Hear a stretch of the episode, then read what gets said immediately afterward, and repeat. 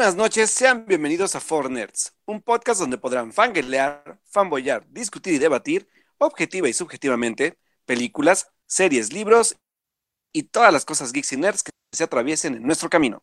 Yo soy Alberto Molina y como cada lunes a las 9.30 de la noche, se encuentra conmigo Edith Sánchez. Hola Edith, ¿cómo estás? Muy buenas noches a todos nuestros escuchas que nos oyen el día de hoy en nuestro horario habitual después de dos semanas de hacerlo los martes. Regresamos de nuevo a los lunes. Y qué emoción, tenemos un gran programa por delante. Y tenemos grandes invitados. Y va a estar bueno, va a estar bueno, va a estar bueno, va a estar bueno. Qué nervios, y aparte es un debate que ya tenemos posponiendo por un buen ratito, así que qué emoción. Y la verdad porque nos gustaría que se unieran a esta plática porque va a ser una plática muy controversial, así que esperemos que pues se unan con nosotros tanto en redes sociales como en el chat para que puedan comentar con nosotros de lo que vamos a hablar el día de hoy con nuestros invitados. Sí. Así que, sin más, vamos a presentar a nuestros invitados del día de hoy. Regresando después de varios meses, está aquí con nosotros la gran Toyomi para que me diga por qué el doblaje es lo máximo. Hola Toyo, ¿cómo estás? Toyomi. Hola, ¿cómo están? Estoy muy nerviosa. No, no. Pero, ¿Pero por Venga, qué? ¿Por qué los nervios? porque Anoma Pips. Solo voy a decir Anoma Pips. ok. Muy Pero bien. listos, éxito. Eso, eso, Eso qué es caray, todo. qué caray. También tu- tenemos otro gran invitado que viene directo de Crónicas del Multiverso y con mucha experiencia ya de Comic Con, por si quieren preguntarle tips extras o escuchar su podcast, bueno, su parte del podcast de Crónicas donde da tips de Comic Con. Pero bueno, viene aquí con nosotros Uriel Botello. Uriel, ¿cómo estás? Señor Uriel. Hola a todos y todas, muy buenas noches. Aquí este, disfrutando de, como siempre, su cordial invitación para discutir de manera civilizada y centrada estos temas que nos apasionan tan poquito. Sí. Sí. Sí. Un poquito nada más, como siempre, todo en este podcast es más un poquito. Es Sí. un poquito, es, Sí, es muy mesurado. limitado. Exactamente, exactamente. Es muy Y- mesurado. Mesurado, esa es la palabra, mesurado. y bueno, justo antes de empezar el podcast y los momentos de la semana, me gustaría enviarle un gran abrazo a igual nuestro gran invitado que nos ha acompañado varios podcasts, de Julio, que cumple hoy años. Le mandamos un gran abrazo y pues muchas felicidades, que cumplas muchos más y que te la pases muy bien hoy, bueno, que te, hayas- ay- te la hayas pasado muy bien y que te la pases bien toda la siguiente semana y el siguiente año. ¿Por qué no? Ya. Sí, felicidades a Don Falange. Está, has logrado sobrevivir un año más y estás un año más cerca de la muerte. ¡Ay, Dios! Pues es la verdad. o sea, sí, pero no manchen. Mientras aventamos serpentinas. ¡Yay! sí, así que... Yo sé que él tiene más caché para las felicitaciones, pero es más o menos lo que él dice. Mm, sí, creo que sí recuerdo algo. Bueno. Pero bueno, sí, muchísimas felicidades y le mandamos un gran abrazo y recordarle que lo queremos mucho y que lo apreciamos mucho y que somos Team Falange forever and ever. Muy bien. Bueno, pues entonces vámonos a los momentos de la semana. Vámonos.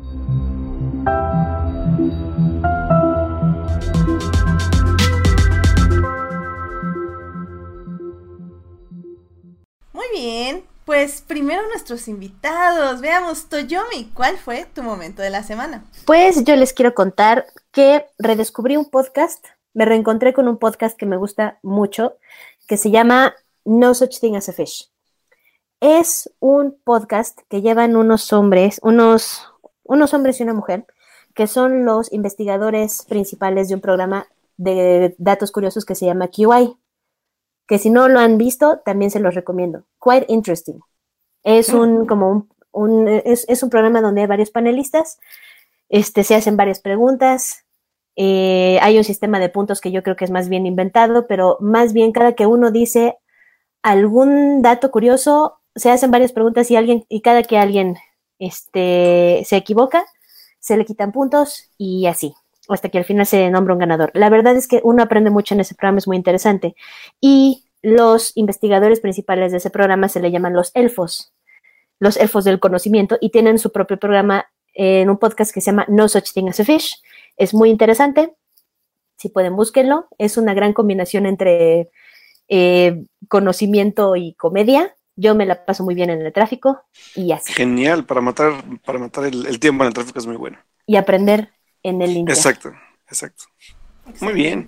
Sí, sí, sí, lo dejaremos ahí en nuestra página para que puedan ir a escucharlo en su plataforma favorita. Perfecto.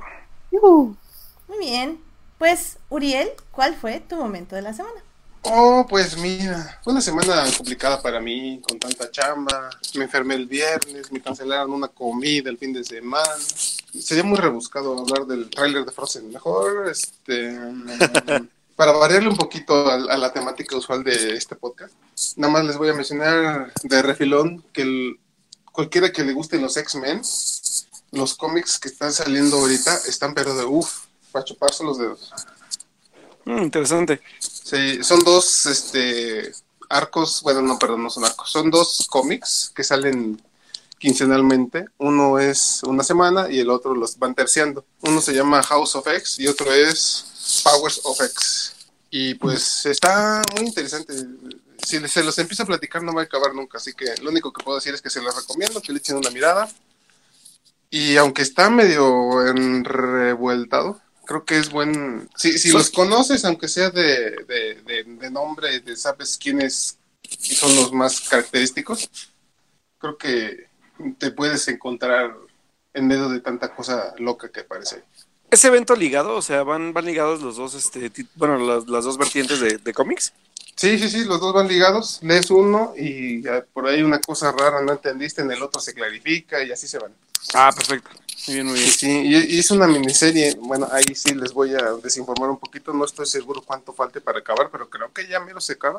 Y todo eso desembocará a la serie regular de X-Men que va a empezar, creo que este año. Ah, perfecto. Muy bien. Los fans de Marvel y de los cómics, ya, Uriel ya nos dijo su momento de la semana. La verdad es que yo, yo, yo de, de X-Men solo he leído como pocos cómics, pero son muy buenos. Así que a- adéntrense un poquito también en la parte de, de cómics con, con ellos y, y para que platiquen también con, con Uriel sobre, sobre este evento que está sucediendo ahorita con Marvel Comics. Y si eres este, de los que vio la película, digo película, si vio la caricatura de los 90, Ajá. seguramente e- e- es, aquí donde llega Edith y dice, ay, eso no es de mi tiempo. Pero, este, O sea, sí de mi tiempo, pero no lo vi. ok. Ay, que, que How dare Con, you. con- con- con eso, How que- dare you. con eso que, que conozcas, yo creo que con eso te puedes dar una buena idea.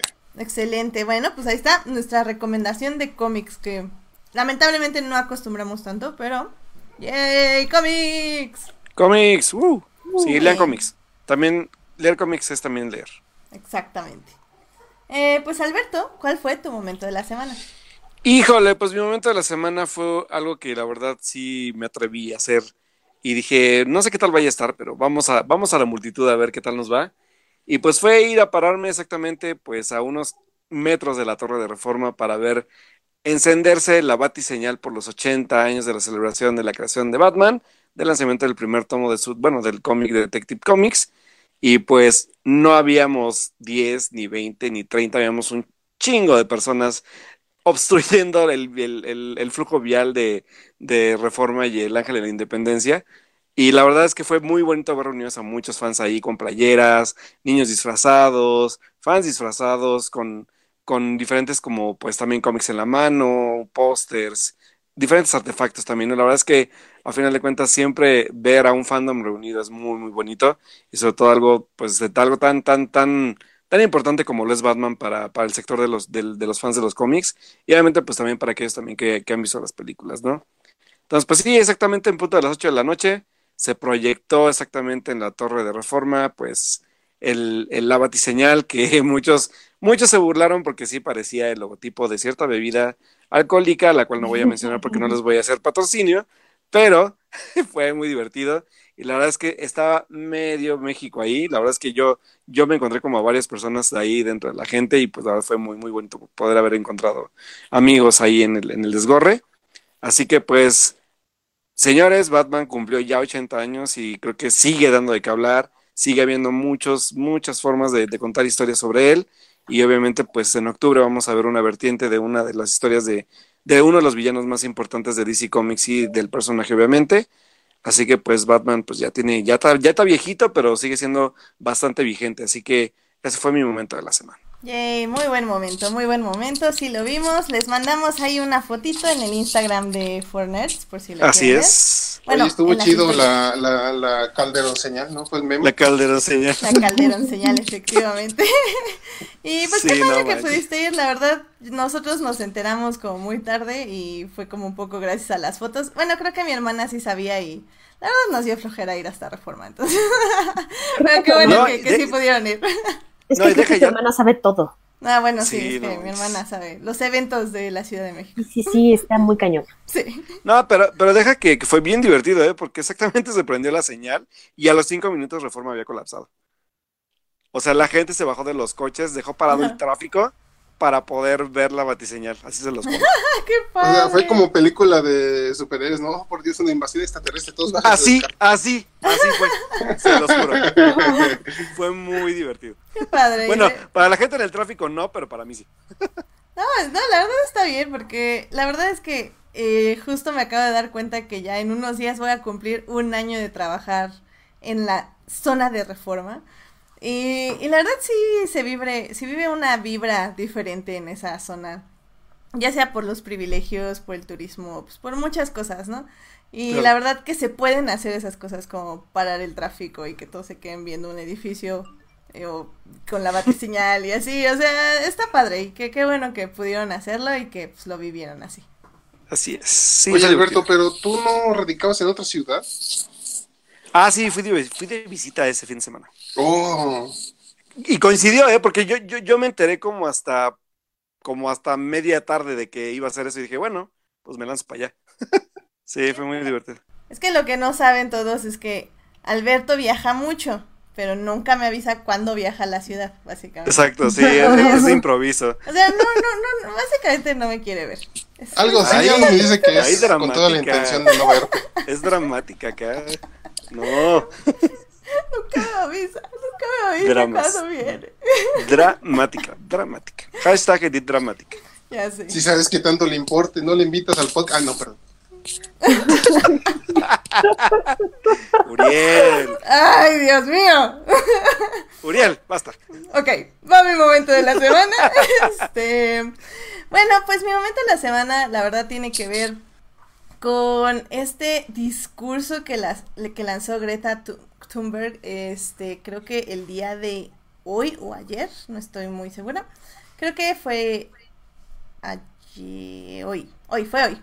Este, que lanzó este discurso en las este, Naciones Unidas, este, esta reunión que hubo por justamente la cumbre de acción del clima eh, en Nueva York, donde pues hubo 60 líderes de diferentes países que pues iban a decir que lo que han hecho, lo que van a hacer para convertir el cambio climático y no solo es, o bueno, queremos pensar que no solo iban a decir no usen popotes, ¿verdad? Porque todo el mundo sabe que eso no va a ser absolutamente no sirve nada.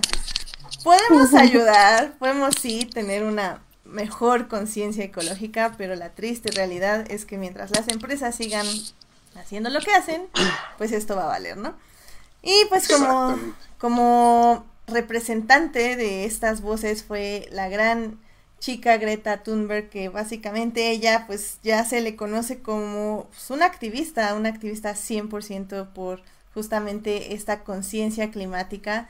Y, y la verdad es que lo que a mí me, más me gustó fue el discurso que dio, o sea, fue corto, conciso y directo a la yugular, o al menos espero que lo hayan sentido así, porque la verdad es que sí estuvo muy, muy directo. Em, nada, les voy a leer un extracto pequeño que dice, em, mi mensaje es que los estaremos vigilando. Todo esto está mal. Yo no debería estar aquí arriba. Debería estar de vuelta en la escuela en el otro lado, al otro lado del océano. Sin embargo, ustedes vienen a nosotros, los jóvenes, en búsqueda de esperanza. ¿Cómo se atreven? Me han robado mis sueños y mi infancia con sus palabras vacías. Y sin embargo, soy de los afortunados. La gente está sufriendo, la gente se está muriendo. Ecosistemas enteros están colapsando. Estamos en el comienzo de una extinción masiva. y de lo único que puedan hablar es de dinero y de cuentos de hadas de crecimiento económico eterno. ¿Cómo se atreven? Y, y pues sí, esa, esa fue solo una parte del discurso. Digo, como digo, ¿Qué fue muy corto.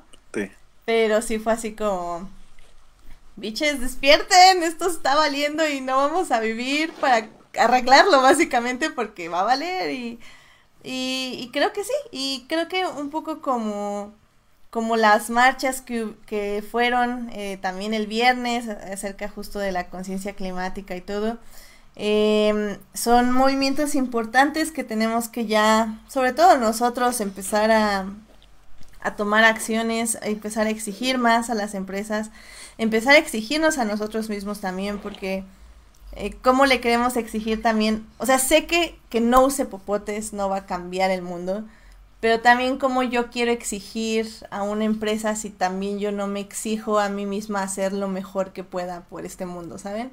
No sé, es, es algo que yo pienso, o sea, sé, no, no tengo como esa parte de ingenuidad que, que, ok, ya nada más por no usar popotes, eh, ya estoy salvando al mundo.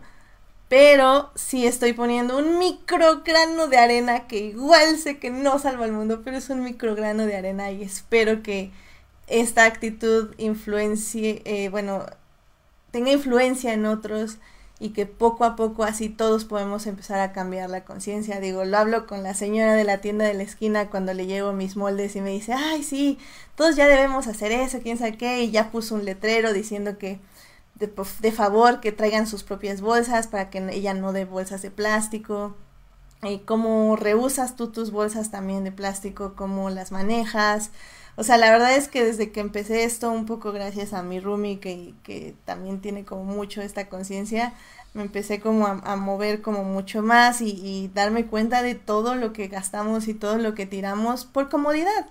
Y es eso, es 100% comodidad. Todo lo que tiramos, toda la basura que generamos es porque es más cómodo usar envolturas, usar plástico, usar paquetes que llevar un molde, que llevar una bolsa, que llevar una canasta, que... Y que lavar trastes. Que lavar trastes, efectivamente. y no, ¿saben qué? O sea, debemos dejar la comodidad a un lado. O sea, empiecen a caminar, empiecen a usar transporte público que, créanme, yo, so, yo sé que no es seguro, pero si pueden, úsenlo. Dejen de usar Uber cuando pueden caminar gente de la Ciudad de México. Maldita sea, son dos cuadras. No tienen que usar Uber. y tienen banquetas. Los del Estado de México no tenemos banquetas. Aprovechenlas. Oye, pero, o sea, andar de pies de pobres. ¿Qué? Efectivamente, no. Ahora, caminar es de gente ecológica consciente. ¿Eh? Ven, hasta, hasta va a ser como moda. Caminen por moda. Exacto. Pero bueno. Y si tienen Pokémon Go, mejor. Exactamente, usen Pokémon Go. Es muy divertido. Agarran Pokémonas y Pokéball, Pokémones y pelean con gimnasios. Súper bien. Sí. Y ya la caminada sí, tiene háganlo. un propósito. háganlo, por favor. Uh, pero bueno, pues sí, muy bonito discurso, muy fuerte. Eh, escúchenlo, ya está subtitulado en varias redes sociales. Eh, de todas formas, ahí lo ponemos en la página para que lo vean.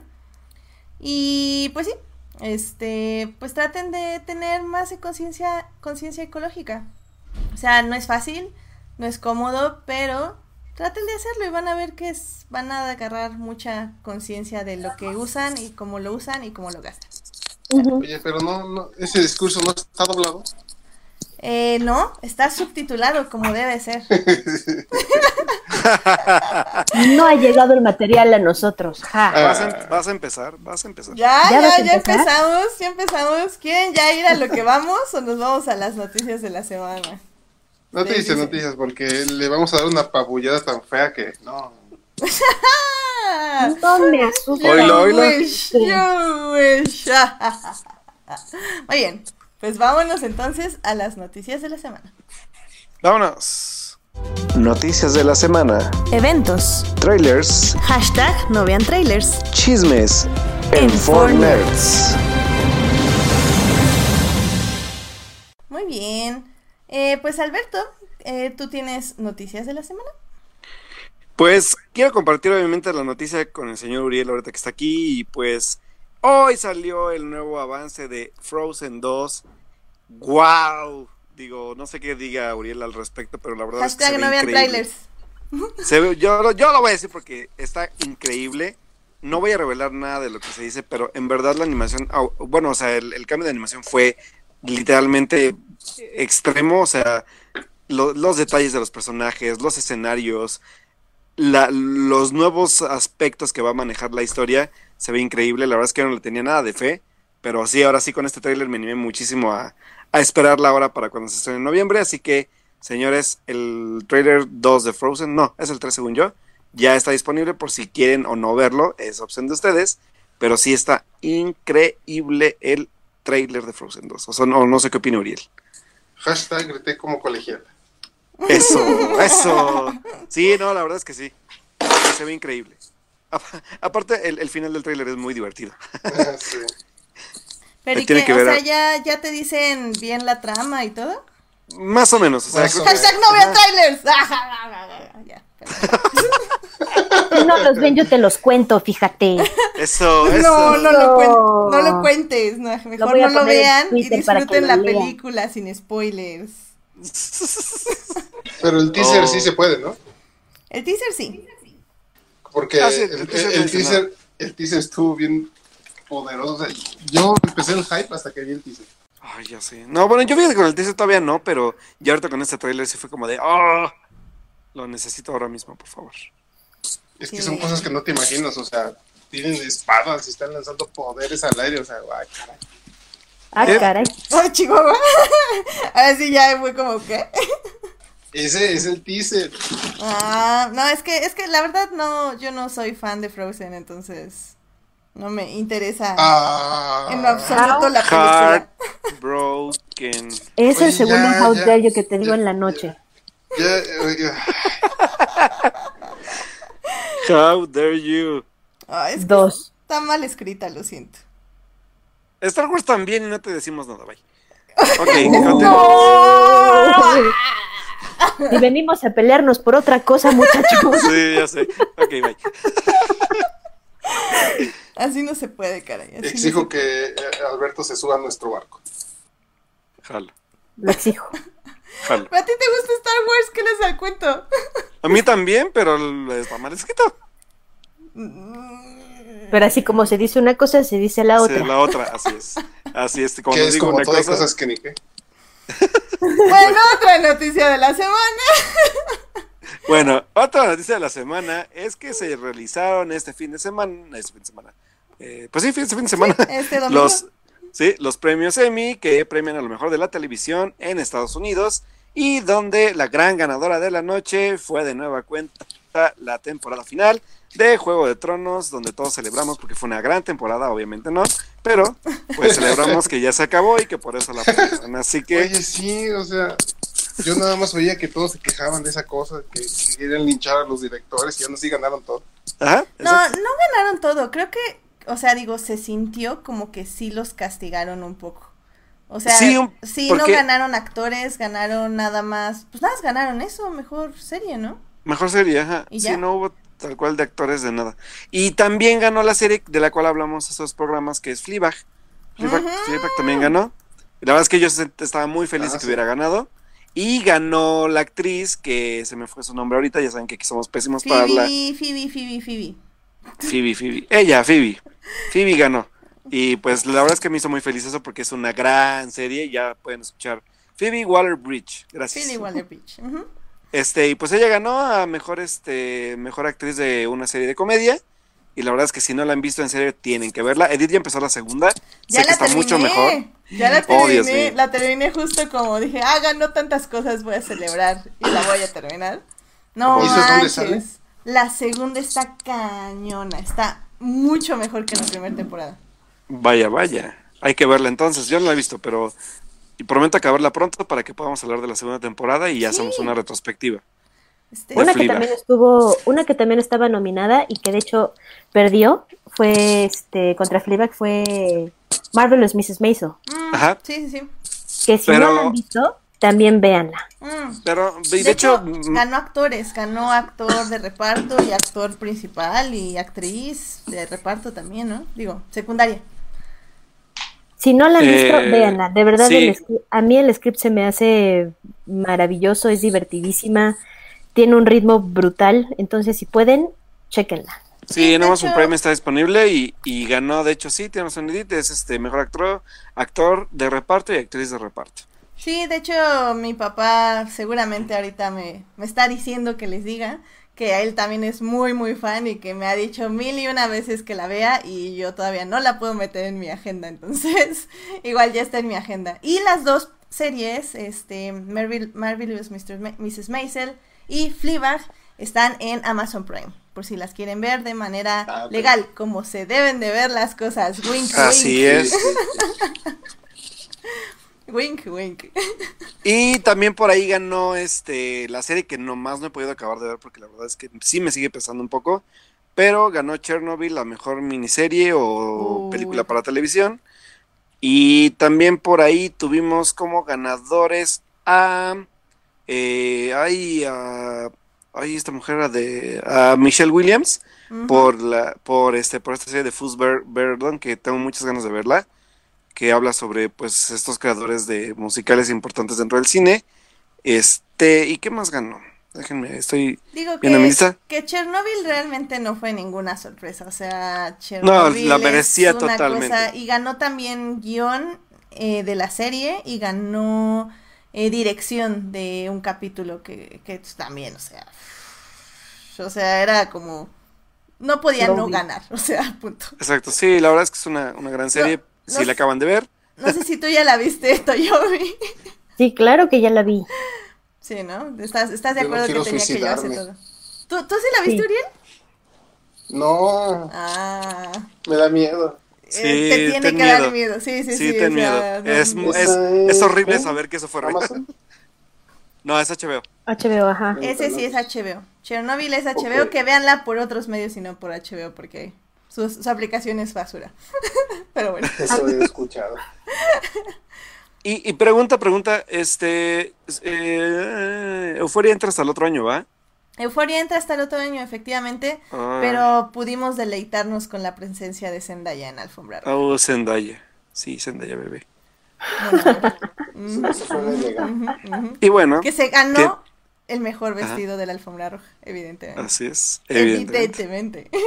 Que de hecho, de hecho, de hecho hicieron un, un- por ahí un comentario de una publicación de una página de internet que sigo, que dijeron, miren, puede ser la próxima Poison Ivy en algo de, de Batman. Mm, podría ser. Sí, ¿eh? Me gusta ver No, arder el mundo, ¿verdad? Sí, creo que. mm. No, pero eso dijeron, yo no lo dije, alguien lo dijo más. Yo nomás vine a decirles acá, pero eso dijeron. Es que creo que Zendaya da para más, pero bien escrita, una buena Poison Ivy. Mm, Podría ser, podría ser. Porque Ah, tendría ¿verdad? que ser la novia de Harley Quinn. Entonces, Nada, de verdad. Y no queda. pues por Mm. edad no queda, así estaría un poco raro, la verdad. Bueno, con eso de que tienen 20.000 universos en el cine y no saben cuál hacerle caso. Lo cual está bien. es. Eh, Somos a- eh, aquí, aquí creo que este podcast sí es a favor de DC multiversos, definitivamente. Sí, yo sí, yo soy multiverso, Sí, a favor de multiversos. Multiversos, los de la serie que va a salir en diciembre, es así de veras. Uf, ¿Cuál? la de Crisis. Ah, que por cierto, eh, anunciaron que Tom Welling ya está oficialmente casteado para las crisis Para de las tierras infinitas. infinitas. Y, y también está Lois Lane, la actriz que le hacía de Lois Lane en Smallville, que en este momento obviamente no me acuerdo. Somos horribles, Alberto. Pero no era. Lana. Erika, Erika, ¿No era No, no, no, era Lois. Ya lo hizo, ok, Sí, sí, Erika sí. Durán, creo. Probablemente sí, que nos ayude el chat. Erika Durán, sí, gracias, sí, este, efectivamente, Uriel, muy bien hecho, gracias, Monse. Qué malos somos para los nombres. No, es que en serio, ¿cómo nos dejan tener un podcast? Qué horror. Pero bueno, estamos. falta que confirmen a Mark Hamill como Joker. ¡Ah, está Uy, increíble! ¿te imaginas eso? No, y ¿Te aparte Tom Welling, mi eso? amor. No, sí, no, ya, ya todos estamos firmados para ese crossover. Ya también se apuntaron para venir a hablar de él aquí en Forners. Yo Entonces, conozco a alguien que le gustaría ser un invitado para ese podcast. probablemente Mm. sí. Tú también quieres salir, ¿verdad? creo, que, creo que vamos a tener que hacer un Estoy hablando- podcast de siete partes de, de Crisis Uriel, Infinitas. Uriel, estoy hablando de mí. No. Oh, sí, sí, pero, pero podría ceder mi puesto. Ay, ay, ya, Uriel, por favor. Ya, nos hace sentir muy mal. Ok, entonces, hablábamos de... Ah, que por cierto, antes de irnos más a crisis o algo así, eh, hay un dato que me gustó mucho, que yo no sabía y que ahorita Monse nos lo está repitiendo en el chat y que aparte eh, lo leí en Twitter, que es que solo Tina Fey había, había logrado lo que logró ayer esta Phoebe con Fleabag, eh, que es básicamente ganar actriz principal de comedia y ganar, eh, eh, ¿qué es este? mm, escribir, eh, escri- eh, ¿cómo se dice? Escribir, ¿Guionista? Guionista, eh, guionista de una serie de, de comedia, entonces es algo que, eh, pues básicamente nada más una mujer más lo ha logrado, en este caso Tina Fey, y ahora la segunda mujer que lo logró fue Phoebe de Fleabag. Entonces, Muy bien. Y muy merecido, la verdad. Sí, la verdad es que sí, muy, muy bien merecido. Ujú. Y bueno, eh, por otro lado, yo tengo noticias importantes para aquellos festivaleros del cine. Eh, se anunció exactamente el día de hoy el resto de la programación para el Festival Internacional de Cine de Morelia en su edición número 17, donde van a estar películas importantes como la ganadora de la Palma de Oro de este año en Cannes, que es Parasite, que por cierto, si no pueden ir a Morelia, luego les digo cómo pueden verla, contáctenme por chat o por DM, y yo les digo cómo. Este, también se va a estrenar la nueva película de. eh, ay, se me fue el nombre de este director y también actor que le hizo de Hulk. Perdónenme por ser tan malo con los nombres. Edward Norton, gracias. Que es Edward Norton y que se llama la película Motherless Brooklyn. También va a estar la nueva película de Terrence Malick que se llama A Hidden Life. También va a estar la película. Este, bueno, va a estar también una película que se llama The Souvenir, que también este, pues ha recorrido varios festivales. Y por último, creo que es la carta fuerte del festival por ahí, es la nueva película de el señor que dirigió ese peliculón llamado The Witch, que a lo mejor muchos no vieron y que pocos pelaron, pero que es una gran cinta y se los recomiendo ver, que es de Robert Eggers. Y esta cinta se llama The Lighthouse, que está protagonizada por Robert Pattinson y por Willem Dafoe, y que es como la gran carta fuerte que trae el Festival Cine Morelia para proyectarse pues en esta edición número 17. Muy bien, muy bien. De hecho, ¿no The Witch la pueden ver en Ne- Netflix? Mm, sí, creo que sí está en Netflix, sí. Ciertamente. Sí, véanla. Es muy buena. Tienen que ver The Witch, sí, señores. Ufa, sí, sí, sí. Es, sí. es lo más cercano que puedo comparar por el momento el estreno de la semana que para mí fue Midsommar con eh, The Witch.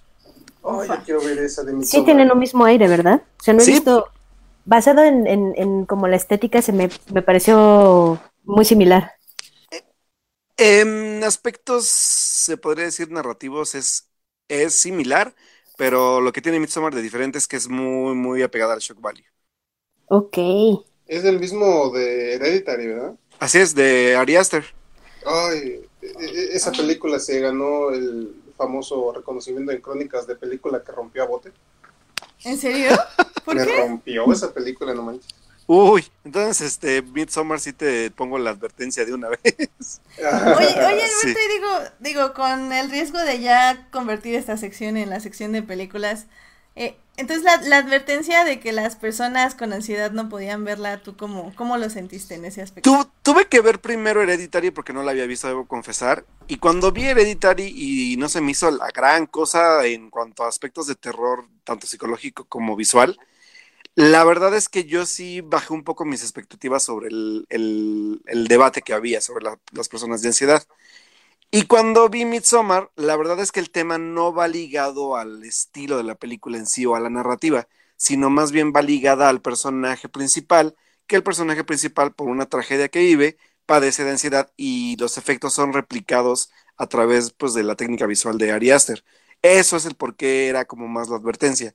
No tanto porque la película sea insoportable o te quiera salir, sino porque en verdad explora esos temas y los síntomas tal cual de un, de un trastorno de ansiedad generalizado en el personaje principal.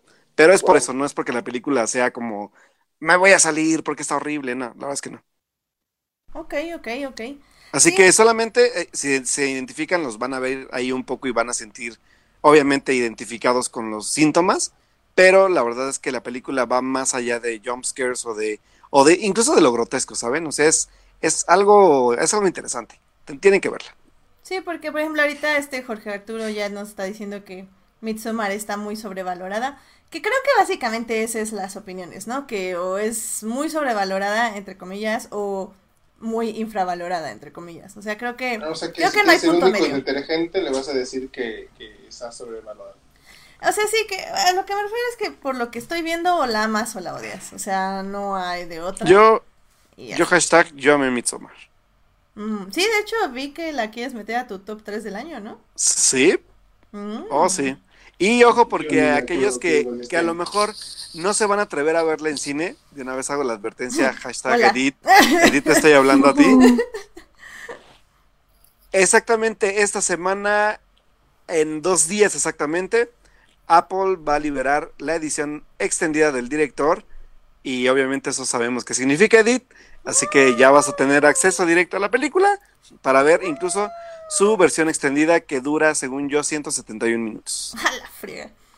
Este, mira, la verdad, la verdad, la verdad es que leí una reseña bastante interesante de Fernanda Solórzano.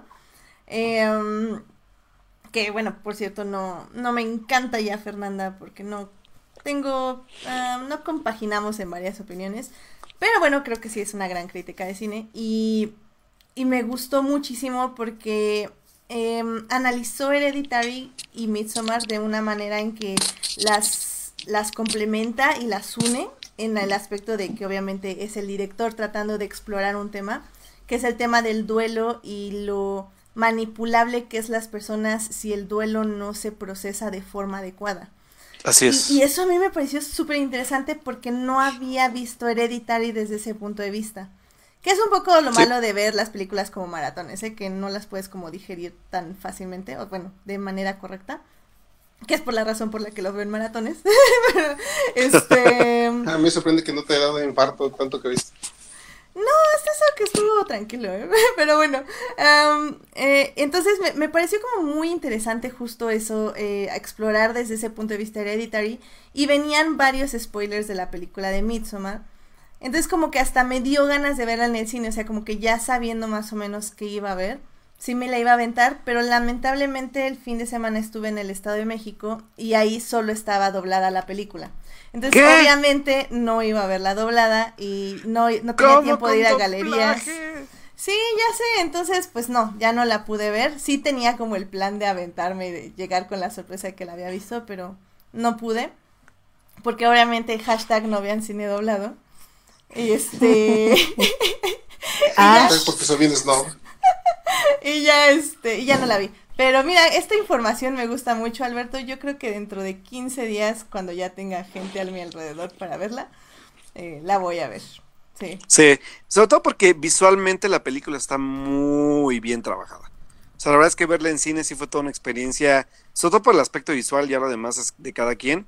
Para algunos creo que sí puede ser muy exagerado el, el decir que usa demasiado el shock value para su beneficio y, y lo, lo hace sobre, la hace sobrevalorada. Pero sí, por lo menos hay algo que creo que podemos concordar todos y es que Florence Pugh es una gran, gran actriz, sobre todo ahorita en esta película llamada Midsommar. Uy, y tengo muchas ganas de ver Lady Macbeth, que es la que dicen que también actúa muy bien ella. Entonces quiero ver La Lady es Macbeth y luego quiero ver Midsommar. Sí, es una, una gran actriz, un- un- una gran promesa, la neta. Muy bien. Excelente. Así es, muchachos. Bueno, pues yo creo que con esto, al menos de que tengas otra noticia, Alberto, nos podemos ya ir a nuestro tema principal de este podcast. Vámonos ya, son todas las noticias que tenemos por hoy. Muy bien, no tengo idea qué cortinilla poner. Veamos, vamos a poner la cortinilla de cine. Porque- Va. Vámonos.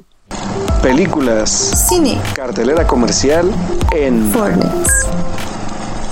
Muy bien, pues ya estamos en nuestro tema del día de hoy. Eh, nada más, primero que nada, quiero agradecerles a los que participaron en nuestra encuesta de Instagram, que obviamente ganó Team Idioma Original con un 90% Obvio. de apromoción, de, de aprobación. Y. Team Doblaje Toyomi le quedó está, con un a Toyomi le 10%. está dando un infarto en este momento. Pues es No. que solo los snobs tienen Instagram, o sea. Bueno, o sea, Toyomic participó en el Instagram y creo que fue como de las tres personas que pusieron Team Doblaje. Éxito. todo mal, todo mal. Pero bueno, básicamente de qué va a haber esta, de qué vamos a hablar en esta sección. Eh, como ustedes saben, eh, yo, eh, ahorita, bueno, Alberto tal vez nos dice su postura, pero bueno, les quiero dar primero mi postura y quiero escuchar la postura de nuestros invitados. Pero básicamente, como sabemos en el país, en las salas de cine, cada vez hay más películas con doblaje que con el idioma original. Esto se debe a muchas razones que espero que podamos explorar en este podcast. Pero, eh, a pesar de las razones que se puedan decir, yo sí creo que las películas se tienen que ver en su idioma original subtitulado, porque el subtitulaje tiende a tener mucho más apego a lo que es el guion original o lo que están expresando al doblaje, ya que el doblaje pues adapta muchas palabras y frases para que se vea bien en la boca y el movimiento de los actores. Entonces a mí personalmente no veo películas dobladas y ya tampoco series animadas ni ningún tipo de material porque me gusta oír el, la esencia original que el director quería implantar no solo en su guion, sino en sus actores y en las actuaciones de estos. Entonces de eso va a ir la discusión de ahora. Eh, básicamente va a ser una animada plática este, sin ningún tipo de sangre ni golpes acerca de qué nos gustaba, si el doblaje o las películas en su idioma original, o bueno, los productos audiovisuales. La cortinilla tuvo que haber sido todo ese speech que se echan los, los este, árbitros en, los, en las peleas de box. Ándale. No, por favor, no, por favor, golpes en la cara, La no cara, se no los se- ojos, por favor, manténganse. Golpes bajos iba a haber bastantes. Concuerdo totalmente Uh. con Toyomi, ¿sabes? ¿Qué? ¿Cómo? Piquetes en los ojos. No se piquen los ojos, no Sí, se jalen el pelo, no golpes bajos. Muy bien. Exacto, por favor, aquí todo con respeto y con, con, con bastante cordialidad, por favor. Me lo acaban de recordar. Pensé que ya estaba en crónicas, ya iba a agarrarme, pero uf. Pero bueno, a ver, Uriel, ¿cuál es tu postura en este debate? Mira, hay una manera muy fácil de resumirlo, o sea, las personas de corazón bueno, de alma generosa y de buen gusto, pues les gusta el doblaje, y los que tienen alma podrida y, y, y- y sin corazón y, y traumatiza- tra- traumas este, infantiles, este, que posiblemente trafiquen órganos, pues no les gusta. Eh, en- en- ya un poquito más en serio. Me gusta oír cosas en español. ya. Ok, ¿Ya? Bueno. ¿Es todo? dejamos, dejamos que concentres tus argumentos porque no, no sé, no sé, con que no me dio material para seguir. Así que Toyomi, dinos, ¿cuál es tu postura de Pues- este debate? mi postura, como muchos saben, dado a mi trabajo y mi profesión, es team doblaje. Pero, como están poniendo en el chat muy atinadamente, team al buen doblaje. Eso sí. Eso sí, Eh, totalmente de acuerdo. Hashtag Team al buen doblaje. Algo Sí, que le, yo creo que algo que le pasa mucho al doblaje es que es un medio que suele ser este, generalizado, o sea, se, se le tacha de manera muy general, muy fácil. O sea, muchos evidentemente conocemos ese doblaje cantado, pujado, que a todo mundo nos choca, que es cansado, pero que al final eh, es una decisión de un cliente específico.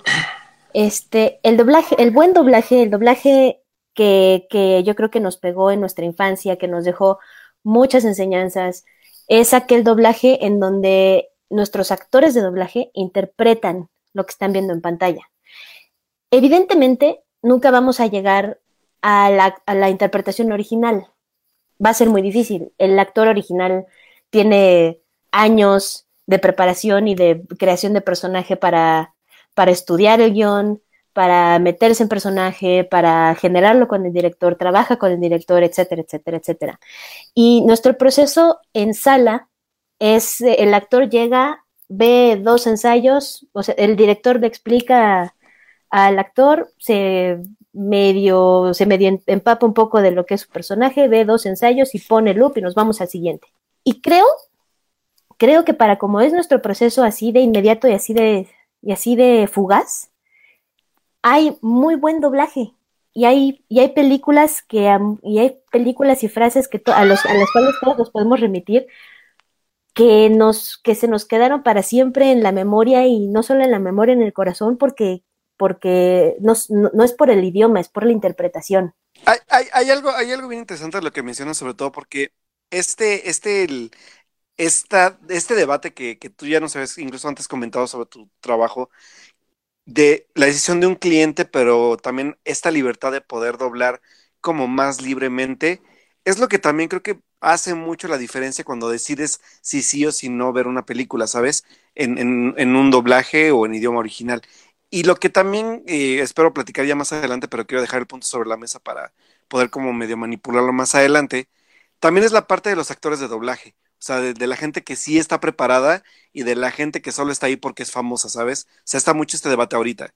Sobre todo, por ejemplo, no sé, voy a poner un ejemplo muy burdo, ¿no? O sea, eh, creo que la última de Mascotas, Chumel Torres hizo la voz de uno de los personajes. Entonces, como de qué, qué decisión toma el cliente sobre el por qué atraer a una persona sin experiencia de doblaje, obviamente para atraer mercado, pero qué tanto también le afecta a un producto, ¿no? A final de cuentas. Pues, por ejemplo, esa, como acabas de decir, es, eh, sin, sin criticar el trabajo de nadie, es vilmente decisión de marketing. Es una estrategia que se está utilizando como una moda hoy por hoy para, pues para ahorrarse yo creo que un poco en el departamento de marketing porque efectivamente el producto sufre. Y ahí uno como, pues como ingeniero, como actor, como el director, como, como los estudios de doblaje, pues ahí al final uno, uno no tiene decisión, la palabra final la tiene el cliente. Y si el cliente quiere un Star Talent en su película, pues, pues habrá que trabajar con ellos. Casi arruines el doblaje como el sella de la serie de Netflix. Ay, pero. Ay, sí. sí, pues.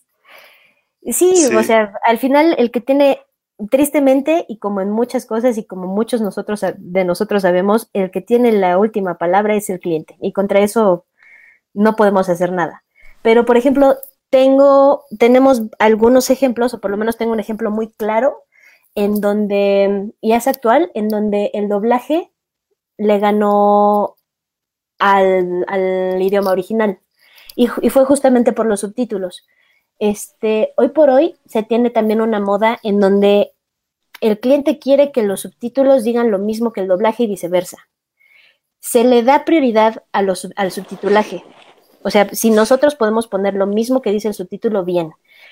Pero, por ejemplo, nos pasó con Deadpool, en donde, yo tengo pues, una queja con ese subtitulaje. Sí, sí, Deadpool, Deadpool es una película que se presta para jugar muchísimo y le adaptamos millones de chistes y el cliente le agregó otros tantos. Y entonces al final creo que a Local Office aquí le gustó tanto el doblaje que subtitulaje se tuvo que adaptar a nosotros. Y ahí hay un problema.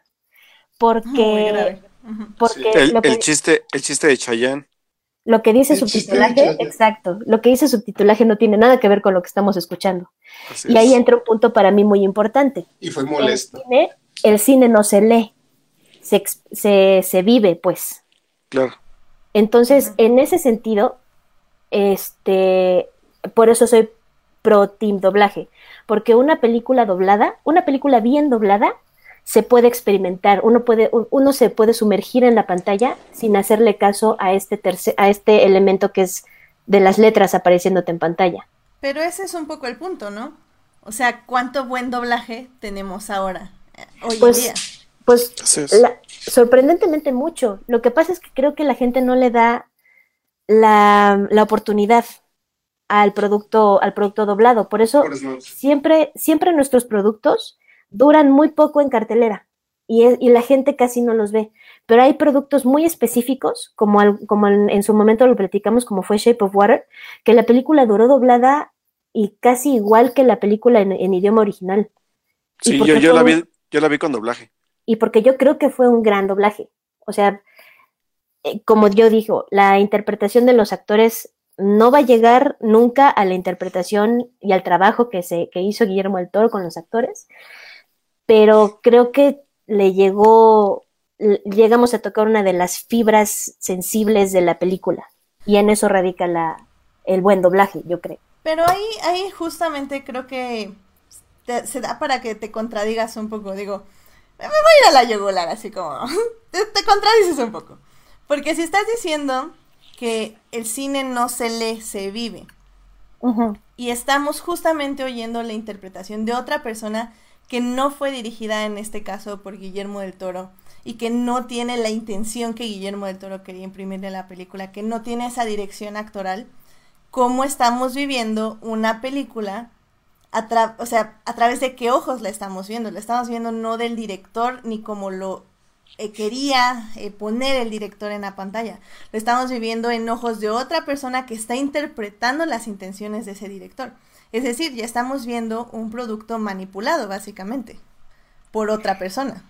Creo que en mm. realidad, en realidad siempre estamos viendo un producto manipulado por otra persona, porque en el caso específico de Shape of Water, el señor checa todos sus procesos, incluido el doblaje. Él, eh, a nosotros nos llega una carta creativa escrita por su equipo, en donde se nos explica el perfil de los personajes, qué tratamiento darle a la película. Eh, en, ese, en el caso específico de Shape of Water se nos mandaron materiales súper cerrados, súper amarrados, que ya no había nada que moverle nada, solo era solo lo que el señor había dicho que nosotros teníamos que hacer. Y él checó, él checa su doblaje, él manda las notas y en base a eso nosotros trabajamos, en el caso específico de Guillermo el Toro. Entonces, en, ese, en el caso específico de esa película, la verdad es que de manera indirecta sí trabajamos, sí llegamos a un producto que le gustaba al director, al director original. Fíjate que a mí me resulta eh, incluso fascinante el saber cómo se trabajó una película originalmente y luego ver el doblaje y ver a ver si, a ver si le quedó chido, ¿no? A ver si las mismas intenciones del actor de carne y hueso son las que les logra imprimir el actor, eh, bueno, también de carne y hueso, pero el actor de voz, el actor de doblaje, para ver cómo suena, para ver si le dio la misma intención, para ver cómo suena su voz, a ver si le queda al actor, que es todo un arte, ¿no? Encontrar al actor de voz que le dé al clavo al personaje que está interpretando. Y, o sea, yo a mí no me va a dejar mentir. Bueno, yo creo que su postura, yo, yo sí la elevo más, más allá porque yo, a mí sí me ha tocado ver películas que dobladas son mejores que el original. Sí, Shrek. Sí. Y casualmente es más fácil que sea en una animada. ¿Por qué? Porque tienes, este, e, e, es difícil, es más difícil doblar live action que animada. Mucho más. Porque, o sea, en el animada, la misma caricaturización de los personajes te da esa, esa, esa posibilidad de, de exagerar una voz, de, irte más arriba, más abajo. Y no se ve mal. Pero en una película live action, una serie, lo que tú me digas, es bien difícil que, que compagine eso. Y, o sea, algo que mi queridísimo amigo Falange no me, no me capta porque él es como un ¿no? Todo es, todo es bueno, todo es malo. Este yo, yo de repente sí digo, bueno, si, si, es la primera vez que veo una película live action, la veo original, veo la, el subtitulado. Y ahí sale Falange a decir que, que no, que no, que a ti te gusta el doblaje, que eres un hipócrita, que no sé qué. No, no, no, no, o sea, yo acepto lo, lo primero que dijo Toyomi.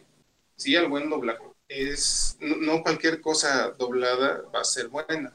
Y sobre todo en live action es bien difícil que quede bien puede llegar al mismo nivel, puede, puede, puede que no, puede que le falte un poquito, pero cuando el doblaje es bueno, no nos vayamos muy lejos, los Avengers.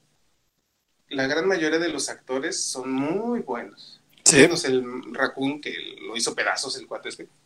Que creo que es Star Talent, si no, no, me equivoco. Pero, la, verdad pero la gran mayoría o sea, le queda sentado. Y, lo que me encanta, digo, lo que es fascinante en mi caso, o sea, yo vi Avengers, no sé, cinco veces. luego la, la, vi doblada y me impresionan las, las actuaciones de, los momentos tú me dirás que no son grandes momentos dramáticos, cuando los actores y actrices están en un momento así crítico, este, de tristeza, de, de luto, y oyes las voces que interpretan en español y dices, wow, o sea, haz de cuenta que son los actores, o sea, no lo notan. Es. oh, sí, miren. Ah, es que se me está yendo la idea. Aguántenme, aguántenme. Se me va, se me va, se Achú, me va, se me va. achú, Ya, achú, achú, este, achú. Chicharrón, chicharrón, chicharrón. Em, hay, hay aquí dos cosas que, que me gustaría como analizar, porque lo primero tenemos esta parte que ustedes dicen que hay ciertas películas que son mejores dobladas que subtituladas, como dijeron un caso como muy específico, que es el caso de Shrek, ¿no? Y Shrek es mejor el doblaje porque se relaciona más con nuestra cultura. No es mejor doblaje porque sea de bueno de Herbes, punto.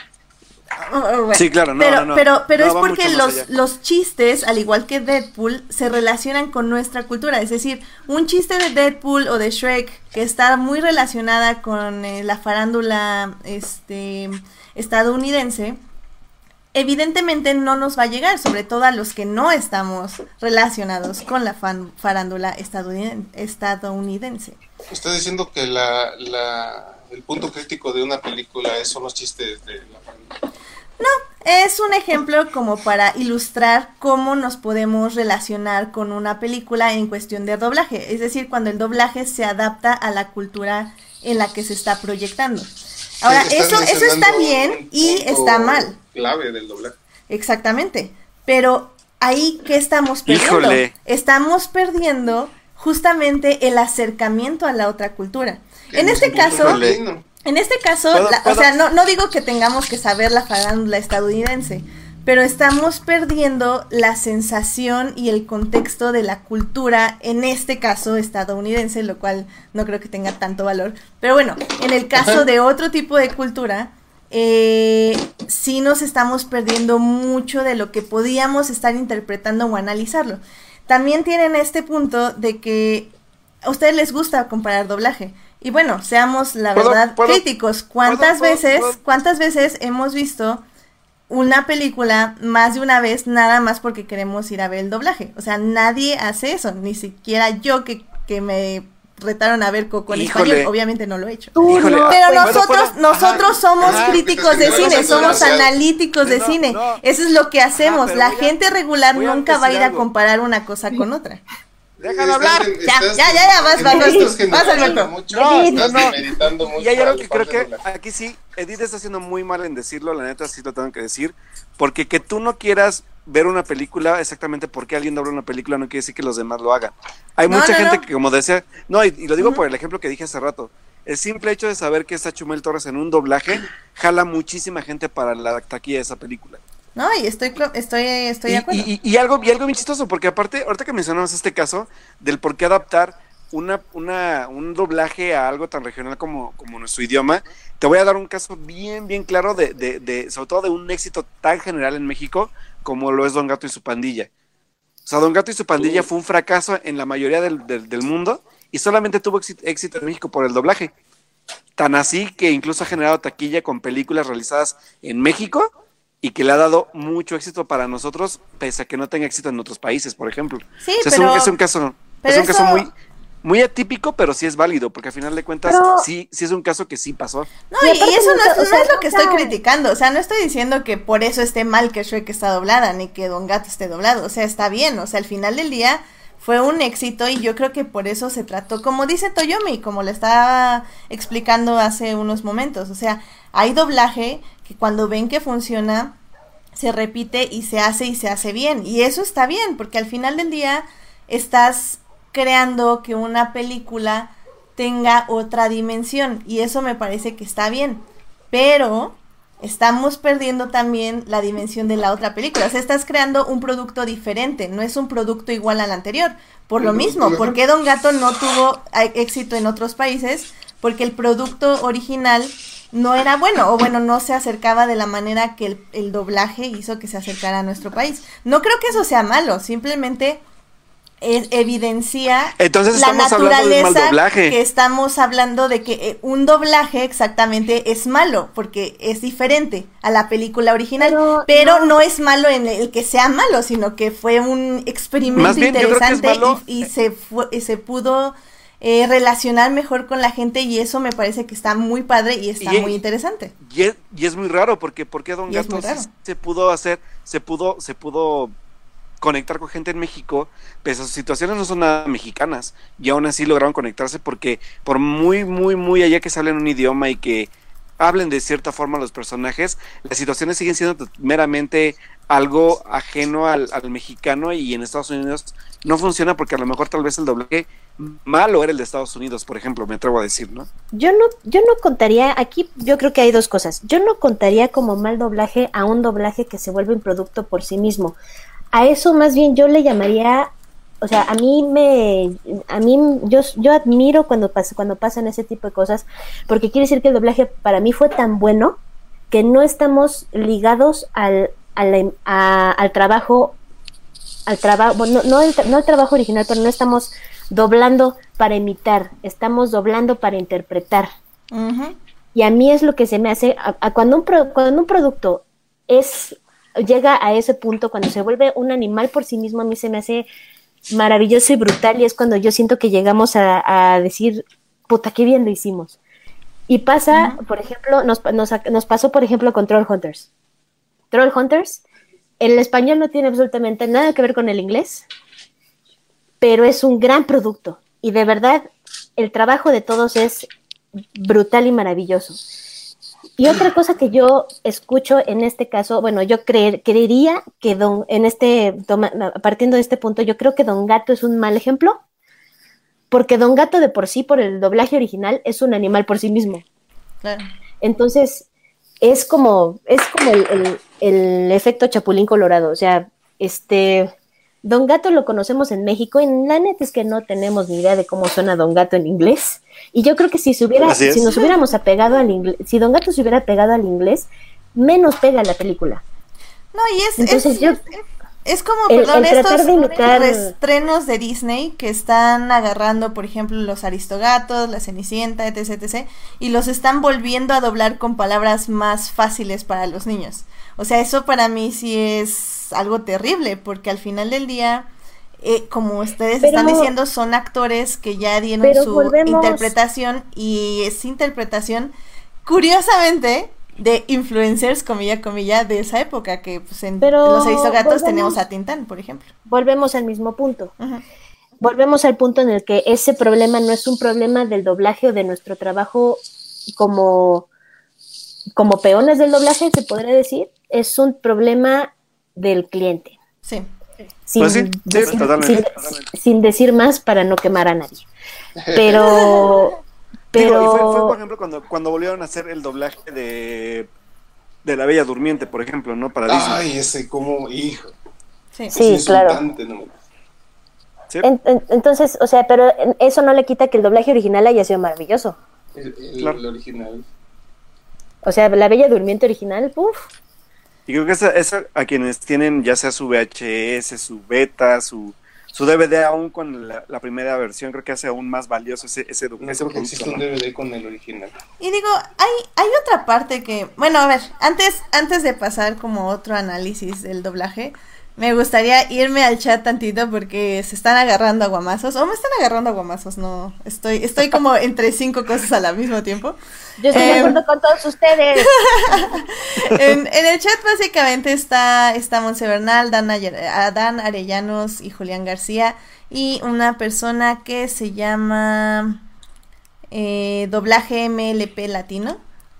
Mucho gusto. Este, bienvenido a Fortnite. Este, que están diciendo, a ver, eh, justamente hablaban un poco de lo que es el problema actual, actores de doblaje de calidad contra los Star Talents. Eh, y que justamente pues no saben actuar o interpretar bien a los, a los personajes. Eh, hablan un poco justamente del doblaje en anime, que es donde, por ejemplo, aquí están diciendo que Tokei no quiso pagar a los actores de voz de DBZ por DBK. Dragon Eh, Ball. Dragon Ball. Ball Z, Otro- otro pero Dragon. Ball Kai, perdón, es que Otro- o sea, las- Otra, opor- otra oportunidad. A ver, No, no, y- va otra vez. digo, Tokai y- no quiso pagar los actores de Dragon Ball Z para Dragon Ball Kai. ¡Wow! Y Dragon Ball Z es otro me gran ejemplo donde explotan los fans porque no tienen las voces originales de los personajes. No, y es un otro ejemplo de que la interpretación en español supera a la original. Claro. Y dice, Sí, por ejemplo, es que vas- hoy por hoy, por ejemplo, este, el a mí, por ejemplo, el Mario, el trabajo de Mario Castañeda me encanta.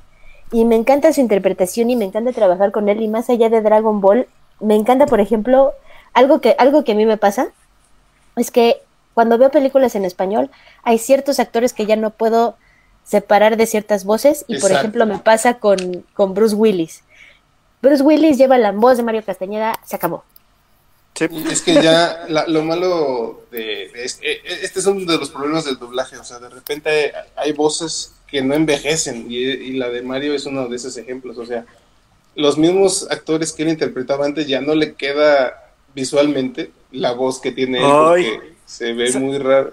¿Sabes- sabes cuál Claramente, y pierdes, ejemplo? y pierdes un poco lo que es la experiencia del actor, su... Porque, eh, o sea, estamos hablando de voces. Y perdón, Alberto, creo que tal vez me voy a desviar un poquito, entonces no sé si quieras terminar ese pensamiento. Sí, sí, nada más este, decir, o sea, algo, algo que me pasó muy chistoso con, con ese tipo de temas fue como, por ejemplo, cuando Jim Carrey tenía una voz específica para sus cintas y vemos Yes Sir y es como de en qué momento le dieron el papel de la voz de doblaje a Eugenio Derbez, por ejemplo.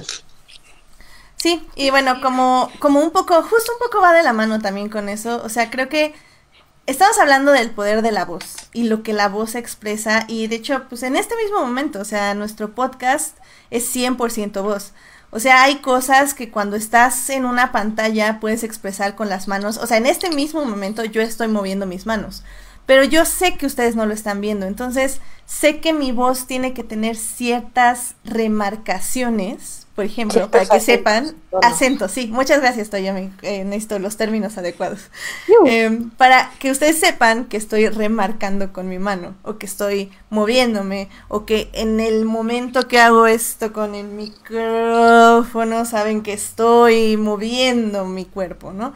Em, y eso pasa con los actores, o sea, al final del día los actores son personas, son personas que envejecen, son personas que viven cosas, que han pasado por momentos de felicidad, de depresión, de, de todo. Y la voz refleja esta vivencia, la voz refleja cuando estamos mal, cuando estamos bien, cuando nos sentimos de cierta forma. Y lamentablemente, o sea, un actor de doblaje no va a tener eso, o sea, por, mucho que de que sí. este actor Sí, claro que sí. tenga la voz, haga la voz de Bruce Willis, por ejemplo, No. no. va a tener las mismas vivencias que Bruce Willis ha vivido en su vida, no Una sabe es esa y y no se va a reflejar en esa. O sea, Pero es que entiendo, pero no vas a tener esa carga, no vas a Es- o sea, tener no estamos ese, ese de timbre, de Bruce ese... Willis, estamos hablando de la capacidad de interpretación de Mario. Es como, es como hacer, un- es como, como leer un cuento. Solo que este cuento lo estás viendo en pantalla, es un audiolibro. Es un audiolibro que te están contando de manera perfecta. O sea, tú cuando estás, tú cuando estás leyendo un libro y lo lees en voz alta, este, no estás interpretando, representando las vivencias de Dickens. Estás dándole tu interpretación.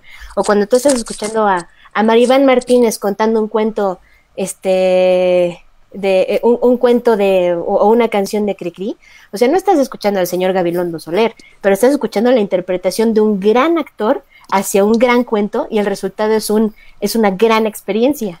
Sí, Entonces, pero la intención que él le está dando no va a ser la misma que alguien de en, en inglés le trate de poner a la interpretación. Y sobre todo alguien como Cricri, que usa metáforas, que usa rimas, que Pero usa igual- cierto tipo de interpretaciones. O sea, estás perdiendo todo eso en una, en una traducción, en un es doblaje. igual de val es, es o sea, no vas, no le va a llegar, pero es igual de válida. No digo que no Voy a- sea válida, a- nada más digo a- que no es lo mismo. O sea, no, a- voy- te estás perdiendo muchas cosas en el doblaje. Vas, Alberto. Mm, Voy, No. a, voy a dar, voy a dar, ajá, sobre todo porque yo también voy a validar un poco la parte de la interpretación que da Toyomi y te lo voy a poner bien claro y sé que me voy a desviar un poco de, de sobre todo del, del, del medio. Lo que ocurre, por ejemplo, en, en, en Broadway cuando una persona cambia de papel o, o está un actor y deja de ser ese personaje, a la siguiente persona que queda como actor de ese personaje principal, sobre todo hablo mucho del cine musical, le queda interpretar ahora aquello que hizo la otra persona, pero a su modo.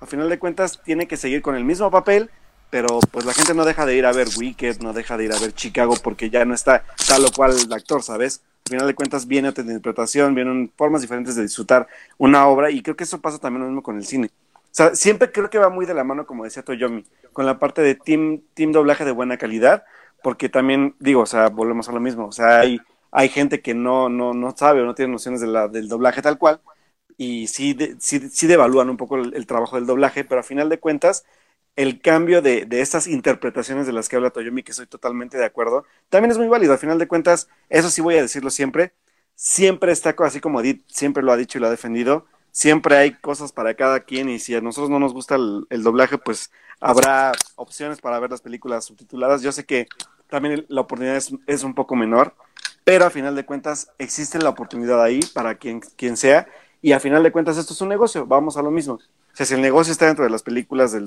bueno, las dobladas, pues obviamente las copias van a ser más distribuidas en, su, en su idioma de doblaje el cual yo también debo, debo aceptar que a lo mejor sí, a lo mejor a mí no me gustaban ver películas dobladas, habrá gente que sí, pero también lo que sí debo aceptar es que el doblaje le da de trabajar a muchísima gente en México. Y, eso es un, es un, eso, es, también es una gran labor. Digo, y no, no, o sea, no, no quiero que Porque estás en contra de, del empleo en México. Justamente no quiero que se interprete así, o sea, no digo que el doblaje tiene que dejar de existir, porque como digo, tiene muchas venas que explorar. Eh, no solo hablamos de trabajos y no solo hablamos de trabajos actorales que cuando se hacen bien, como ya hemos estado diciendo, tienen mucha, eh, es valioso. También ahorita justo en el chat están comentando, o sea, si no sabes eh, leer o si no sabes inglés o si no sabes, o sea, el doblaje también existe para eso, o sea, existe para que lleguen estas obras, estas películas, eh, ya, bueno, lo, lo estábamos discutiendo en este momento, ya sea como con estas reinterpretaciones de doblaje o interpretaciones de doblaje, mucha gente puede llegar a estas películas y acercarse a ellas. Estoy de acuerdo, o sea, el doblaje sí tiene que existir, pero si tú eres de las clases privilegiadas que quieres también aprender inglés, aprender otro idioma, escuchar otro idioma, entender cómo piensa la gente en otro lugar, creo que sí es necesario que se dejen de esa pereza de no querer escuchar otra cosa en otro idioma. Porque también escuchar este, un producto en otro idioma te hace entender más acerca de lo que es el otro, del exterior, de lo que va afuera de tu universo. Y eso es muy importante, o sea, hay, hay gente, bueno, yo misma, este, mi papá, por ejemplo, también, o sea, aprendimos inglés no porque nos lo enseñaran súper bien en la escuela, o sea, creo que no estoy muy segura, ya me lo dirá tal vez ahorita mi papá, que creo que a él no le enseñaron inglés en la escuela. Y si lo que sabemos o lo que, bueno, lo que al menos él sabe, ha sido nada más por ver películas y por empezar con el subtitulaje, escuchar una película, leer el subtitulaje, aprender el inglés y luego sí, si quieres seguir avanzando, te pones los subtítulos en inglés y ahora ves la película con subtítulos en inglés y luego sigues leyendo libros y así. O sea, lo vivimos mucho. Eh, Toyomi ahorita ella está aprendiendo japonés y creo que lo vivimos Toyomi cuando tuvimos nuestro super maratón de Kurosawa por una semana. Este, literal ya sentíamos que hablábamos japonés. O sea, el hecho de estar escuchando un idioma constantemente una y otra vez, sí no te hace hablarlo porque evidentemente no estás tú interactuando con gente, pero te hace escucharlo, entenderlo y apreciarlo y apreciar sus tonalidades y sus matices. Yo, lo que creo, algo, algo que, algo que veo, o sea, sí es cierto que es, es un, es un gran ejercicio y es, y sí requieres, de, o sea, sí requieres del idioma original para acercarte a la cultura de un lugar, pero una gran, digamos, equivocación que creo que estamos cometiendo en este argumento es que estamos alejando la cultura al doblar la película. Y no es cierto. O sea, sí es cierto que se adaptan algunas cosas, se adaptan para que queden en labios, se adaptan para, para, sí, para, que, para generar un poco de empatía con, con el espectador. Pero en Shrek, por ejemplo, sí es cierto que se cambió waffles por tamales. Pero eso no afectó al final a la esencia de la película. Así es. O sea, hay el, el hecho de adaptar, o sea, el hecho de doblar una película no quiere decir cambiar todo el contenido. Y es más, el buen doblaje defiende ese contenido y lo defiende a tal grado que por eso pega una película. O sea, no estás cambiando, no estás cambiando el que el color de Shrek o no estás cambiando este el lugar de donde viene de donde viene Fiona. Estás simplemente cambiando un detallito, un, un gustito con el que puedes mejorar, con que puedes mejorar el, el, la empatía con el público. O sea, esa es una gran como misconception que tenemos de me van a cambiar todo por la adaptación. No, o sea, se adapta justamente para acercarse más al público y para respetar ese contenido. Y además yo sí quiero dejar muy claro algo que a lo mejor a Edith no le cuadra. El doblaje de Shrek es mejor la versión en español, no porque adapten bien las bromas, sino porque simplemente son mejores actuaciones. Sí, la verdad es que. Mm, pues la no verdad sé. es que yo- probablemente alguien no que- debe estar de acuerdo en eso. Es que Shrek no, No. debe hacer muchísimo. Ni siquiera te puedo decir porque no me acuerdo ni en qué idioma la Y hay casos eh, que ahorita me vienen a la mente porque, porque los he escuchado en, en, en ciertas compara- comparaciones de doblaje de repente. Este, hay canales de que viven de eso. Por ejemplo, no, yo no he escuchado Kung Fu Panda en inglés. O yo no y escu- se oye, se oye mucho mejor en español, mucho mejor. Al revés, yo he escuchado Kung Fu Panda en español y creo que se oye horrible. O sea, en inglés ¿No me parece que tiene una esencia muy hermosa como de tranquilidad y en inglés siento que me, digo, en español siento que como que me están gritando, o sea, como que no me Empecemos puedo concentrar. Empecemos por el punto que nuestra mujer Edith no dijo Kung Fu, dijo Kung Fu Panda. es como, es como Marta de Sorry. baile. Oh my god, tú dices hot dog, no hot dog. Hot dog. no hocho. Oh my pero, dice, god. pero dice que no es no. Es que Ah, es for claro. nerds. Por eso es for nerds, ya se dieron cuenta. no cuatro nerds. For nerds. for, for nerds. Ya he ves, dicho somos, que debe somos- ser for somos snobs, clasistas. No, creo que, creo que, que aquí, aquí creo que hay, hay que apuntar algo que sí le valido a Edith y que obviamente sí es como los beneficios de, de ver una, una película en su idioma original y que tiene que ver mucho también esa parte de, de- también de la invitación cultural a conocer la, la forma de que se expresa obviamente pues un personaje en su idioma original o un actor en su idioma original lo que vemos pues pues en, un, en, un, en una versión doblada, ¿no? Y digo, por ejemplo, un ejemplo que voy a poner clarísimo que fue cuando vi Violines en el Cielo, que fue una película que pude ver, este, la, la vi, de hecho, yo, yo la vi doblada, no me acuerdo por qué razón, y después ya la conseguí en, en, en Blu-ray, y la vi obviamente pues en su idioma original, y pues sí, obviamente la experiencia es muy diferente, pero como dice al final de cuentas Toyomi, ¿no? O sea, no deja de, de ser la película tal cual. Entonces sí creo que también obviamente hay una, un, un- más bien hablo como de la parte de la experiencia, de cómo se experimenta una película, obviamente con un doblaje o con un idioma original, pero que aún así como a final de cuentas también valido totalmente eso de las personas que pues obviamente no tienen acceso a, a, a, a, pues entender una película tal cual en ese idioma, ¿no? Y sobre todo porque, por ejemplo, el subtitulaje en, en- japonés es aún más rápido que el, que el inglés, entonces es aún más difícil poder leer, ¿no? Entonces creo que sí también voy mucho a este debate que yo creo que vamos a seguir por, por todo el programa, que es a final de cuentas también la situación que, que tú tengas como persona y no solo bagaje cultural, sino también ganas, ¿no? Porque a lo mejor va a haber personas que, que pues sí saben inglés y les gustan las películas, bueno, se les gusta contenido en inglés, pero pues les da hueva y quieren ver una película doblada, ¿no? Se acabó. Sí, y digo, o sea, lo quiero remarcar de nuevo. Este, Estás en contra o sea, de- no, de lo, lo entiendo. O sea, hay, hay personas que evidentemente no pueden tener películas subtituladas porque no alcanzan a leer, porque no pueden leer, porque no saben leer. Y sí, o sea, no digo que el cine tenga que ser baneado porque no puedes verlo en su idioma original. O sea, no, o sea, estoy de acuerdo. El doblaje sí tiene que existir.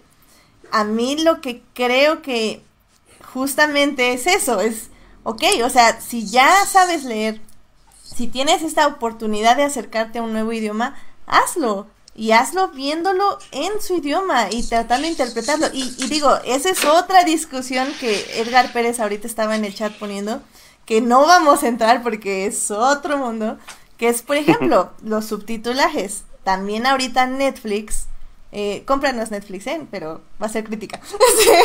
este, Netflix está, no está pagando el subtitulaje. Y por eso el subtitulaje ya no es bueno. O sea, en el momento que, por ejemplo, yo vi Deadpool y no me acuerdo qué dijo y dije así, ay, fregados, eso sí no lo entendí. Bajé a ver el subtitulaje y dije, qué fregados, es, o sea, ¿qué está pasando en el subtitulaje? ¿Qué, qué, o sea, esto, esto es basura. O sea, y yo subtitulaje. Eso fue cuando dije, no manches, o sea, ahí, ahí eso está mal, porque si yo estoy confiando en que estoy viendo una película en un idioma que no entiendo o que me cuesta trabajo o que estoy aprendiendo y bajo el subtitulaje a que me ayude a entender justamente lo que un doblaje no puede hacer. O sea, un doblaje está tiene limitaciones. Eh, o sea, quieran o no tiene limitaciones que es de tiempo, de movimiento, de ritmo, de muchas cosas. el subtitulaje, no. O sea, el subtitulaje tiene un poquito más de apertura. Porque no tiene que rimar, no tiene que... El, doblaje no rima si no somos Madeleine. bueno, a lo, que me refiero es que el subtitulaje es más libre de, interpretar cosas más literalmente Mentira. No, es que claro que sí. Carlos, ¿dónde estás? Ayúdame. Y hay un punto clave que me acabas de decir una interpretación literal, it's bullshit, porque la interpretación literal es una vil calca y copia y entonces le quitan la interpretación y el significado a la película. Sí, pero también no le vas a poner Chayanne, ¿verdad? Es, que ese, es el punto. o sea, no digo que tengas que decir literal, tiene que ser también una interpretación, pero la interpretación es menos creativa que la interpretación escrita. La interpretación escrita tiene más fidelidad que el doblaje. 100%. Es que fidelidad, fidelidad en qué? Si no es periódico. Exacto, si no es o sea, Ajá, sí, fidelidad en qué si no es periódico, pues, o sea, en, en cuando el, cuando el doblaje se le da rienda suelta y cuando le dicen extiende tus alas y haz lo que quieras, tiene una cantidad, es, es más flexible, es más creativo, en, porque abarcas muchas cosas, no solo la traducción, sino la adaptación, sino la interpretación, sino el cast, abarcas absolutamente todo. Las letras no te pueden dar eso. Sí. No, pero te o sea, están complementando lo que te está dando el actor. O sea, las letras te complementan lo que ya estás viendo en pantalla, no te están interpretando lo que estás viendo en pantalla. O sea, el, doblaje, el doblaje está acompañando a la imagen y eh, a la imagen y a la interpretación y al mensaje. O sea, está ahí junto con la imagen. El subtitulaje está para ayudarte nada más como un complemento extra de lo que estás viendo. O sea, todo lo demás ya lo tienes ahí. Tienes el tono, el volumen, la fuerza. O sea, tienes todo lo que estás oyendo y el subtitulaje nada más te está traduciendo lo que tienes que entender de ese diálogo. El doblaje te tiene que transmitir esa fuerza, ese ritmo, esa cadencia. O sea, el doblaje tiene que hacer muchísimo más trabajo que un subtitulaje y un subtitulaje nada más te está acompañando, no te lo está dando como tal. Pero pero o sea lo bueno es que lo bueno fuera que toda la gente viera al subtitulaje y al idioma original como una oportunidad de aprendizaje y de sumergirse no, en digo una cultura que hagan, claro. La verdad es que si tú vas y me lo acaba de decir una directora una directora de canciones para doblaje con la que amo a trabajar, señora súper talentosa, ella fue a ver Gaby Cárdenas. Oh, Gaby, sí. Señora Gaby Cárdenas, Gaby, te amo si me estás escuchando. Este Este, ella acaba de ver, de ir a ver a Dastra con su familia, con su mamá, que ya no alcanza a ver subtítulos. La fue a ver doblada al español. Este, y ella dice que lo que le impresionó de la película, de, de verla doblada al español, es que la gente genuinamente estaba inmersa en la película y nadie habló, nadie hizo un ruido, nadie se paró al baño, nadie respiró, nadie nada, porque estaban viendo la película, no solo viéndola, la estaban viviendo y que volví a ver la película subtitulada porque quería escuchar, a, quería ver a Brad Pitt y este y algo que, le, que, que, que me lo dijo porque le sorprendió es que la gente hablando, viendo el teléfono, tosiendo, porque de cierta manera creo que el subtitulaje te hace flojo. Como no, o sea, ya que sabes inglés, ya que estás entrenando tu inglés, el estar viendo la pantalla y tener esa muletilla en la parte de abajo de la pantalla, te hace perderte de detalles en pantalla, te hace perderte de la interpretación y te hace flojo al ver la película.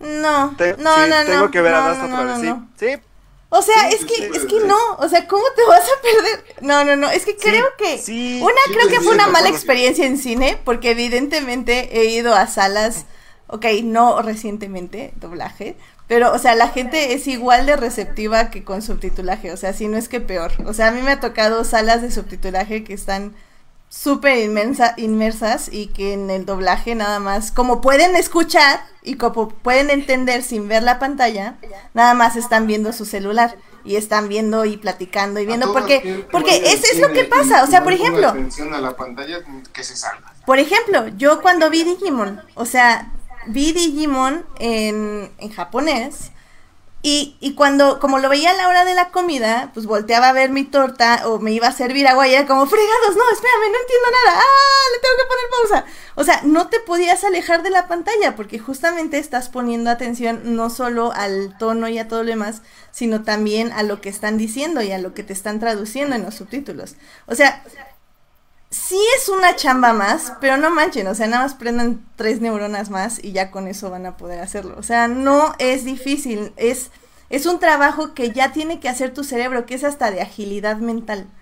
Pero también es lo que tiene que hacer tu cerebro cuando ve doblaje, tiene que interpretar la película, lo- el, el material que de todos modos le está dando. y nuestro cerebro da- tiene muchas neuronas. Creo que puedes interpretar, apreciar, poner atención, tener el subtitulaje ayudándote y aparte tener esta conciencia de la película. O sea, no creo que nuestro cerebro no dé para todo eso al mismo tiempo. O sea, You, you would be surprised. Sí, sí. no, no, Sí, tal, sí, tal vez tengo sí. más fe en la humanidad que ustedes. No, no, no deberías. pero- Sí, no, you shouldn't. Fíjate que es bien curioso, quería mencionar, cuando el actor original lo hace mal, el doblaje le salva la chamba. En la interpretación, o sea, me voy a un caso muy concreto, nuestro amado Anakin Skywalker joven, es un petardo, pero en español queda súper bien porque todas las, las intenciones que debería tener las tiene en el doblaje y le queda mucho mejor. O sea, la verdad, Irwin Dayan es 100 veces mejor actor que este cuate. Qué fuerte. Irving es, un talentote, la neta. Sí, Y mira, sí. hay, hay cosas que, por ejemplo, no- no- nos estábamos peleando el otro día, este, Edith y yo, con Shira.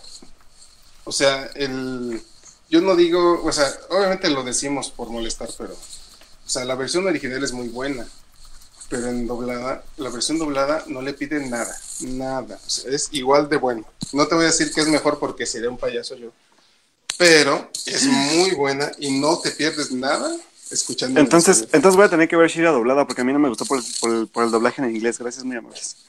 Ahí está, ya. ¿Saben, ¿saben qué película eh, me gusta? Hablando de películas que me gustan mucho en español. Una película que de hecho mm, vi hace poco en japonés y sí me gustó, pero, pero soy, eh, ¿cómo se llama? Team doblaje en español para siempre. Es eh, Your Name. Si pueden, No la he visto doblada. Si pueden, véanla en español. La dirección es está en puntas. La interpretación de Bruno y de Jocelyn, o sea, de los dos actores principales, Ah, es Jocelyn perfecta. Es mi, mi crush. De verdad, Your Name es una gran película que hablando sobre la interpretación que el doblaje le pueda inte- que le, le puede meter a una película, se le mete cierta pimienta que no se tiene, que el japonés por cuestiones culturales no tiene y que le da mucha, mucho, mucho más movimiento a la película y de verdad es, eh, para mí es la referencia de un buen doblaje. Es que ¿saben qué Name. siento? Véanla en español. O sea, siento, Va. siento que me estás diciendo que lea la fanfic. Ahora, aclaro, no estoy denigrando a las fanfics. Amo las fanfictions. Está denigrando el doblaje, muchachos. No, tampoco. O sea, estoy, estoy pensando que me estás diciendo, ah, ¿no te gustó la película? Ah, mira, lee el libro, este sí te va a gustar. En este caso es como, ah, ¿no te gustó este libro? Ah, mira, lee el fanfic, este sí te va a gustar. Lo cual yo hago constantemente con The Course Child. O sea, ese libro horrible, no lo leas, mejor lee este fanfic que está increíble que se llama The James Potter Series. No creo siento que que es lo mismo, una- porque a mí no me gustó Your Name. Entonces nada más con eso me está diciendo que ya en el doblaje me va a gustar. O sea, No, no, no, es, evidente. no, O, o Alberto, Alberto lo acaba de decir. O sea, dice que no, no. le gustó Shira No, dice en que inglés. no le gustó. no le Exactamente, y que ahora la va a ver en español a ver si le gusta. O sea, No, es que no, le estás es- perdiendo la esencia de la doblaje. película. Si no te Es gustó la película, no te va a gustar en otro idioma. punto. Que no, no, es- no No. van, no van unidos de la mano. No, yo dije el, el doblaje de Shira. Por Más eso. no dije que no me gustaba la serie, ¿eh? Ojo con eso. Mm, o sea, A mí me puede No. repeler el doblaje de una película, más no la historia. Exacto. Exacto. Y el doblaje, o sea, al final el doblaje lo único que puede, el- al, al final el doblaje lo único que puede lograr, si es que no, si es que no te atrapó en un idioma o en alguna situación, el doblaje lo único que puede lograr es eh, generar empatía, atraparte de otra manera, que te caiga mejor la voz, este, que la interpretación te haga más sentido. O sea, el, el que, el que algo esté doblado y te guste más que en el idioma original, no tiene, no es, no es como si estuvieras leyendo una fanfic, porque no es, Porque es, No lo- es- la misma historia. Es la misma Exacto. historia, así es. Oigan, ¿no- ¿ustedes no, no han visto una película que se llama japonesa, animada? Se llama Los Padrinos de Tokio, algo así. no. Ah, la de que es como en Navidad. Sí, que son unos vagos y que, Sí, ajá, sí. que sí, una, una muchacha se escapa. En español está, pero magnífica el doblaje. Ah, yo la vi en japonés. Yo la vi en Y japonés. es que es algo que me gusta mucho del doblaje bueno español, en español, porque ya ves que los japoneses, tanto en animadas como en, bueno, más bien en las películas live action y las que son animadas pero muy al estilo live action, o sea, las expresiones, cómo se expresan los japoneses son así de muy expresivos, pues, perdón por la redundancia. Sí. Y el hecho de que en un buen doblaje lo hagan con esas mismas intenciones es una joya bien fantástica. O sea, ah, o sea, tienes a una muchacha que no quiere caminar, así, ay, no quiero caminar. Pero en, en japonés, pues te lo imaginas, ¿no? O sea, así, ay, no. Pero en español que lo hagan bien, o sea, es una experiencia completa porque, o sea, te, Sí, te, te- y te- te metes en la película. Acercarte un poco más también a, a ese aspecto también es muy válido y también es muy interesante porque el trabajo, ahora volvemos a lo mismo, el trabajo de interpretación del actor de doblaje, pues también habla mucho de cómo lo hace. Sí, claro. y no todos lo hacen bien. No, Y ese es un poco Sí, el no. punto. No. No, ese es un No. problema porque, No. o sea, sí, No, porque hay, el, el cosas punto, que no quedan bien, o sea, ese es un hecho que la calidad, o sea, mira, yo por ejemplo, ya en Netflix, que es el, único streaming servicio de, streaming que yo poseo por, economía, este, si veo una serie, me fijo en el doblaje. Si se nota que es bueno, o sea, yo, yo como fan de, de, de los actores y todo, y actrices, o sea, luego, luego reconozco alguna voz, a lo mejor no ubico el actor, pero mi oído me dice, la memoria de mi, de mi oído, ¿no? Me dice que ya lo he escuchado, digo, ah, este, estoy seguro que este es buen actor, vamos a dejarlo. Pero si son voces así como muy, muy X, o sea, que luego, luego, luego sientes a este como que es chileno, este como que es argentino, nah, mejor no, ni me esfuerzo. Porque Y sí es cierto, hay doblajes que no son buenos. no, y que lo dijimos al principio, hay cosas que no se deben de doblar. Por ejemplo, este, lluvia de hamburguesas. Lluvia de hamburguesas por la cantidad de Oh. chistes, por la cantidad de chistes Sí, sí, sí. y juegos eh, lingüísticos que posee la película. De comida. Es muy Ay, difícil pero- de adaptar al español. Sí. Él es el de Metafer. Sí, sí, sí. Pero, por ejemplo, Eso sí, no lo, parte- eso, sí, eso sí no lo puedo perdonar, lo tengo que escuchar en español, lo siento. No, no, eso es en inglés 100%. Pero, por ejemplo, ahí, ahí por, la adaptación es muy difícil. Y eh, Ujú. eh, Lluvia de hamburguesas 2 cuando gritan, there's a leak on the boat, y voltea y hay un pinche poro. Así es, no ¡Ah! en español. Ahí estoy de acuerdo, ahí estoy de acuerdo, se pierde el chiste. Hay películas que no se deben de doblar, estoy de acuerdo también que no todos son buenos, no todos los actores son buenos, Claro. este, ni tampoco todos los directores. Y al mencionando algo que están diciendo en el chat de este se pueden corregir errores, que Edith muy poéticamente dijo, el error es parte de la película. Deberías de ver la cantidad de errores de edición que existen en las películas que nos mandan. Ah, no, de claro, lo sé. De, de Yo con- los oigo. de continuidad. Sí, sí. continuidad de boca cerrada, boca abierta, que en- al final nosotros, cuando es una película live action, nosotros procuramos, es, yo a veces siento que funcionamos como un parche, porque si, si, si está mal editado en inglés y está y es muy evidente el corte el, el- el corte que le hicieron y el actor ya tiene la boca cerrada y el otro y pero se sigue escuchando su audio en doblaje se corrige Sí, no, no, y estoy de acuerdo. Hmm. O sea, a mí, por ejemplo, me, me choca el doblaje español. Eh, no, bueno, no, perdón, ahí me estoy equivocando. El, el, el sonido, o sea, una película en español, o sea, en su idioma original español, el doblaje siempre es muy malo. Ahorita estamos haciendo una serie de Amazon, que no voy a decir cuál es, este, No. que, que realmente, o sea, nosotros estamos haciendo, o sea, postproducción de imagen, estamos haciendo una lista de cosas mal sincronizadas. Porque se ven horrible. Y es así como, qué fregados. O sea, Dime que no es la serie que estoy creyendo. Mm, no sé cuál es la que estás creyendo. Pero sí, sí, neta, qué vergüenza. Qué vergüenza. chale La verdad no sé nada más estoy en- yo así como, porque- no, no creo que sepas cuál es, la verdad, no, creo que no ha no, sido no tan adivinarlo porque lo vas a ¡Tas! quemar. Ah, bueno. Ayer que era una segunda temporada de algo. Ah, no, no, no, no, no, no, no, no, no, Ah, sí, yo dije, porque sería imperdonable que lo hicieran, ¿sabes? no, no, no, no, pero, o sea, bueno, a lo que me, el punto, no, Alberto, Lo siento, lo siento, tenía que ser drama aquí para que todos estuvieran. sí, no, ya, ya, ya me di cuenta, pero no, ya, ya, ya hablaré de ella cuando se estrene, porque al parecer ya vamos, ya vimos como el capítulo 4 y está bastante buena, ya se está poniendo, pero bueno, luego les cuento de eso. Em. Y, y realmente es, es muy, muy malo y muy triste porque, o sea, mi, mis papás lo viven, o sea, o, o hasta ustedes, no sé si a ustedes les pase, o sea, cuando ves una película de español de España, ¿quién no pone subtítulos?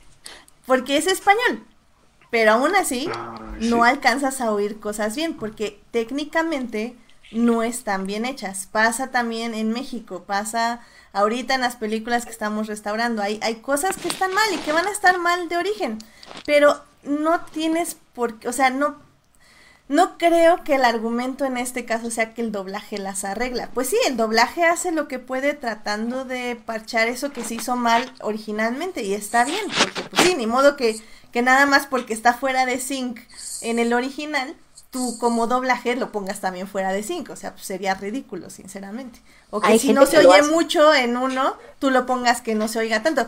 Pero también, esa es otra cosa de doblaje, porque bueno, ahí no me dejará mentir Toyomi de cómo bajas o cómo mezclas las pistas incidentales con el diálogo, que no todos hacen un gran trabajo como estoy segura que Toyomi lo hace. Entonces tienes como el doblaje todo que acapara toda la sala con todas las bocinas y tienes unos incidentales que ya no se escuchan y que ya nada más estás escuchando el sonido y te echaste todo el sonido de la película, la ambientación, pues por un retrete. Pero eso ya no es tanto una cuestión de doblaje ni de adaptación ni de contenidos de mezcla. Es una Sí. cuestión un poco más técnica. Sí, creo que, o sea, en este aspecto es que justo en el chat se empezaron a ir al lado técnico, este, este, nuestro invitado doblaje MLP latino, eh, se empezó a ir un poco a lo técnico y sí, nada más quiero aclarar que sí, efectivamente, como dice Toyomi, ya es algo muy técnico, que ya hablamos como otro aspecto del doblaje y de sus limitaciones, pero bueno, a lo que se refería de errores en, en el original, no creo que sean errores. Bueno, sí son errores, pero bueno, o sea, ya están. O sea, eso es de la película y el doblaje no, No. tiene por qué imitarlos, pues. No, pero hay, hay, cier- hay ciertos errores que, que sí se corrigen. No, está bien, que se corrijan, pues sí. pues, o sea, ¿para qué los vas a imitar? ¿Para qué vas a imitar un error? O sea, no, no tiene sentido, pues. Y vuelvo a mi frase favorita, you would be surprised. ¿Me, O me sea, pidieron no, saludos? ¿Les pero- puedo mandar? No me sorprende, pero sí. Este, me imagino que podría O sea, sorprenderme. Me sorprenden tú- todavía muchas cosas de editores hasta hoy en día. Oigan, oigan, me pidieron un saludo, ¿lo puedo mandar? Sí, adelante. Saludos a Héctor, que nos estaba oyendo hace rato. De hecho, ahorita nos sigue oyendo. Sí, ah, bueno. Héctor. Es que no estoy viendo el chat porque esto está. es- no, no estoy. Este, no soy multitask. Sí, este, Héctor Guerra aquí está, de hecho está comentando junto con... Sí, no, este, no importa lo que tengan que decir al respecto. De hecho quiere más sangre Fíjate al parecer. que. fíjate- no, yo, yo le advertí que lo íbamos a decepcionar. Fíjate que hay, un, hay algo que quería comentar que es algo muy de los antidoblaje. O sea, un eh, X caso, no sé, este, Ah, por ejemplo, estoy viendo la, la película esta tan bonita de los del origen de los guardianes. Ajá. Este, la, la oigo doblada, es muy buen doblaje. Eh, me he quedado a ver un poquito este Jack Frost, pero eh, son cosas mínimas. Y este, y llega alguien y me dice, ay, ¿cómo es posible que puedas comparar el doblaje? Le digo, pues, es que es bueno. No, pero es que, que no ves que el canguro, este conejo gigante, era Hugh Jackman. Yo, pues, ¿y qué? O sea, yo no estoy comparando actores, estoy comparando actuaciones. Y es algo muy, no, no, no quiero decir que es cosa de que esté a- apoyando Edith, si sí es así, qué pena. De- de- de que están, están, están prefiriendo nombres en vez de hombres.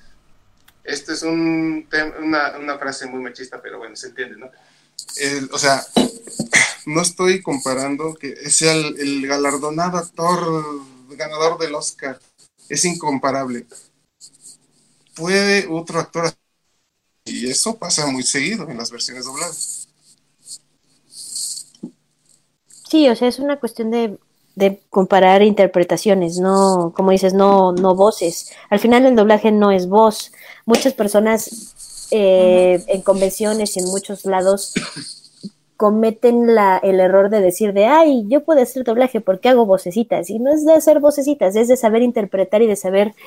e- e inclusive hay actores, actores que nosotros podemos admirar, que hemos visto en teatro y en televisión, que no saben interpretar con la voz. Y, y por eso el doblaje es una especialidad. En, en, o sea, como actores ellos se especializan, se especializan en doblaje. Pero sí tienen que ser actores. Y también es un, es un tema muy importante y es un tema que se pelea hoy por hoy dentro del, del ámbito que, que, la, ge- que, que los que interpretan sí sean actores y se especialicen en doblaje. O sea, no puedes llegar al doblaje a decir, yo vengo a, a- a poner en sync. O sea, tienes que llegar a interpretar y a que me transmitas algo cuando yo vea la pantalla. Claro. Y, y es ¿Qué, muy qué es difícil. lo que haces en una película animada? Es exactamente lo mismo.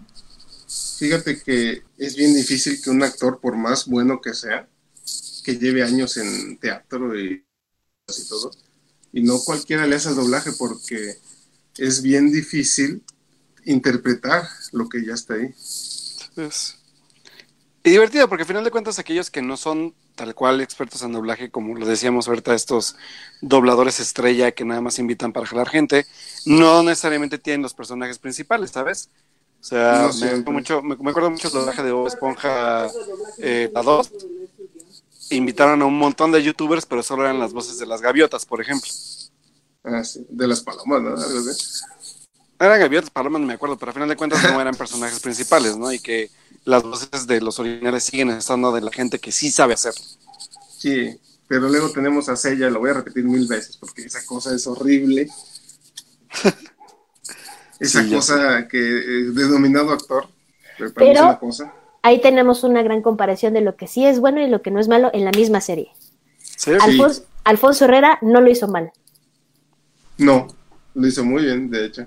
Y mire, aquí voy a hacer un comentario no, no, este, muy, muy en contra del, de, una opinión no popular de doblaje. René García ya no le queda yoga, punto. ¿A René? Mm, mm, Ya no le queda, ya, no tiene voz de chiquillo, no, no, ya no puede. Sí, es, es lo que, lo que al- o sea, muchas personas se quejaron en su momento de cuando, bien. se, de cuando se redobló Hey Arnold. ¿Por qué no le dieron Arnold a Enzo Fortuni? Perdón, Enzo es muy talentoso, pero Enzo ya no tiene la voz del Arnold que hizo hace mucho tiempo. No. Y eso no a lo le mejor quita... no era, nece- no era necesario cambiar todo el cast, ¿no? Pero Es había que- unos casos que eran insalvables. Es que hay, o sea, la, la mayoría del cast es, es este, o sea, en los años sí ya les pasaron por la garganta y lo- se los puedo decir, se oyen ya muy diferentes. Pues, Sí, eh, claro. eh, eh, cuando doblaron la saga de Hades, o sea, fue bien triste para mí, decir, no manches, nada. Y por eso para mí la versión buena es la de la de televisión, porque eran actores, buenos actores, que fueron casteados, o sea, no es de que ya tenía el personaje, y les quedó muy bien. Sí, claro. Cambian las cosas. Sí digo, por ejemplo, me pregunto qué hubiera pasado si el, el señor que, que dobló a Rocco en su en, es- en aquel tiempo siguiera vivo y si tendría la misma voz para doblar al personaje de cuenta. Eso sí Hay personas, hay personas a las que todavía le salen sus voces. Por ejemplo. Magda Giner. E- ese es el que iba a decir. Magda, o sea, Invasor Sim no puede existir sin Magda. Y a Magda Sí. todavía le sale. Sí, le sale. O, o Y do- ese es otro caso, que el doblaje español, eh, latino es mejor que el original. claro, Invasor Sim es, es- vale a mí, o sea, yo, yo no podría ver Invasor Sim en inglés. No, Yo lo he intentado y no. Y no. Y, y no. O sea, le estamos hablando de Irwin, ¿no? Este, es impresionante cómo cambia la voz. Y, Sí, claro. y en inglés tuvieron que ponerle un modulador de voz ahí para el personaje, el actor original de Gert.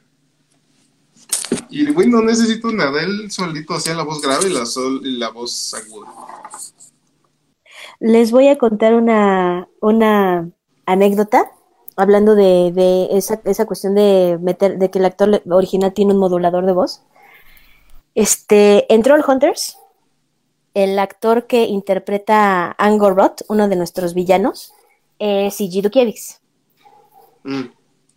Esa serie, por cuestiones técnicas y muchas otras cosas, la grabamos con un micrófono que aumenta los graves a las, a las voces de los actores, justamente para que se oigan más pesadas. Y, y lo grabamos a cierta distancia y de cierta con, el, con ese micrófono y de cierta manera y él hace él hace su voz como un poco más gutural y un día eh, nos regresaron el personaje de Iggy diciendo que estaba muy procesado y cuando Ajá. fuimos a, y cuando fuimos a preguntarle a, a nuestro mixer si lo había procesado fue de pues no así lo mandamos porque así de grave tiene la voz Iggy Wow. Mm, wow. Eso está interesante. Ah, chicos, pues bueno, lamentablemente ya se nos acabó el tiempo de este programa. Para seguir peleando. Para seguir peleando. La verdad es que, eh, si bien, no, creo que, creo que lo hicimos bastante bien. Creo que se tocaron varios puntos del doblaje. Evidentemente, no todos los que se podían tocar. Em, pero, pues no sé si les gustaría empezar a dar como algunas conclusiones, eh, pues acerca de lo que discutimos y pues, pues no sé, si quieren dar otra cosa, em, Toyomi, no sé qué quieras decir respecto a este tema. Pues eh, yo lo que quiero, con lo que quiero concluir es que pues todo es válido. Este, si les llama el doblaje, o sea, no, no me gustaría eh, ver ni al doblaje ni al subtitulaje como muletillas o como casi casi como, como ayudas para, para un área deficiente, o sea, no porque no hables inglés o no porque no leas o no porque nada, o sea, si te gusta el idioma original, velo, si te gusta el doblaje, velo, si te llama la atención una película en español, vela a ver, si vas a ir solo que no te importe, vela a ver de todos modos, hay que, hay que consumir de todos los sabores y de todos los colores para tener un panorama completo de las cosas. Bien dicho. Me late. Bien. Eh, muy bien, sí, muy bien, muy bien. Em, Uriel, eh, ¿alguna conclusión? Eh, tristemente no vamos a... Es algo que pasa muy seguido, ¿no? O sea, si a ti te gusta algo y te quieren recomendar otra cosa, tú vas a seguir en la tuya porque ya te gustó y porque es lo que viste la primera vez, o sea, eso ya es cuestión de gustos, ¿no? O sea, al final de cuentas es como dice Toyomi, o sea, si a ti te gusta original, pues ve lo original. Si no te gusta, si te gusta doblado, ve lo doblado. Si eres como nosotros que sí, o sea, yo sé que a Eddie le sorprenderá esto, pero hay mucha gente que le gusta comparar doblaje y original. Y es bien divertido hacerlo, o sea, si, si les llama la atención, háganlo porque es, es padre ver, o sea, tú ves la original y luego comparas y dices, ok, a, a esta le quedó mejor el doblaje, o ok, no, le quedó chico, ok, esta voz no le queda, esta voz sí le queda. Es un ejercicio muy divertido, muy interesante.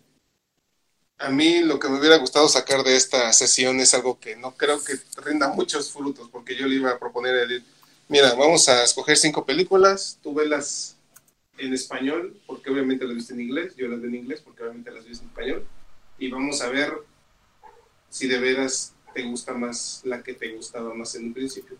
Y tristemente no creo que sirva de mucho, porque tanto ella como yo vamos a seguir en la nuestra, ¿no? Pero, Pero creo que es, digo, perdón por interrumpirte, pero creo que creo que es un buen ejercicio. O sea, mientras no sea Coco, que no quiero volver a ver. Ahí vas. Pero por ejemplo puedo ver Kung Fu Panda de nuevo. Esa, esa creo que me interesaría verla en español.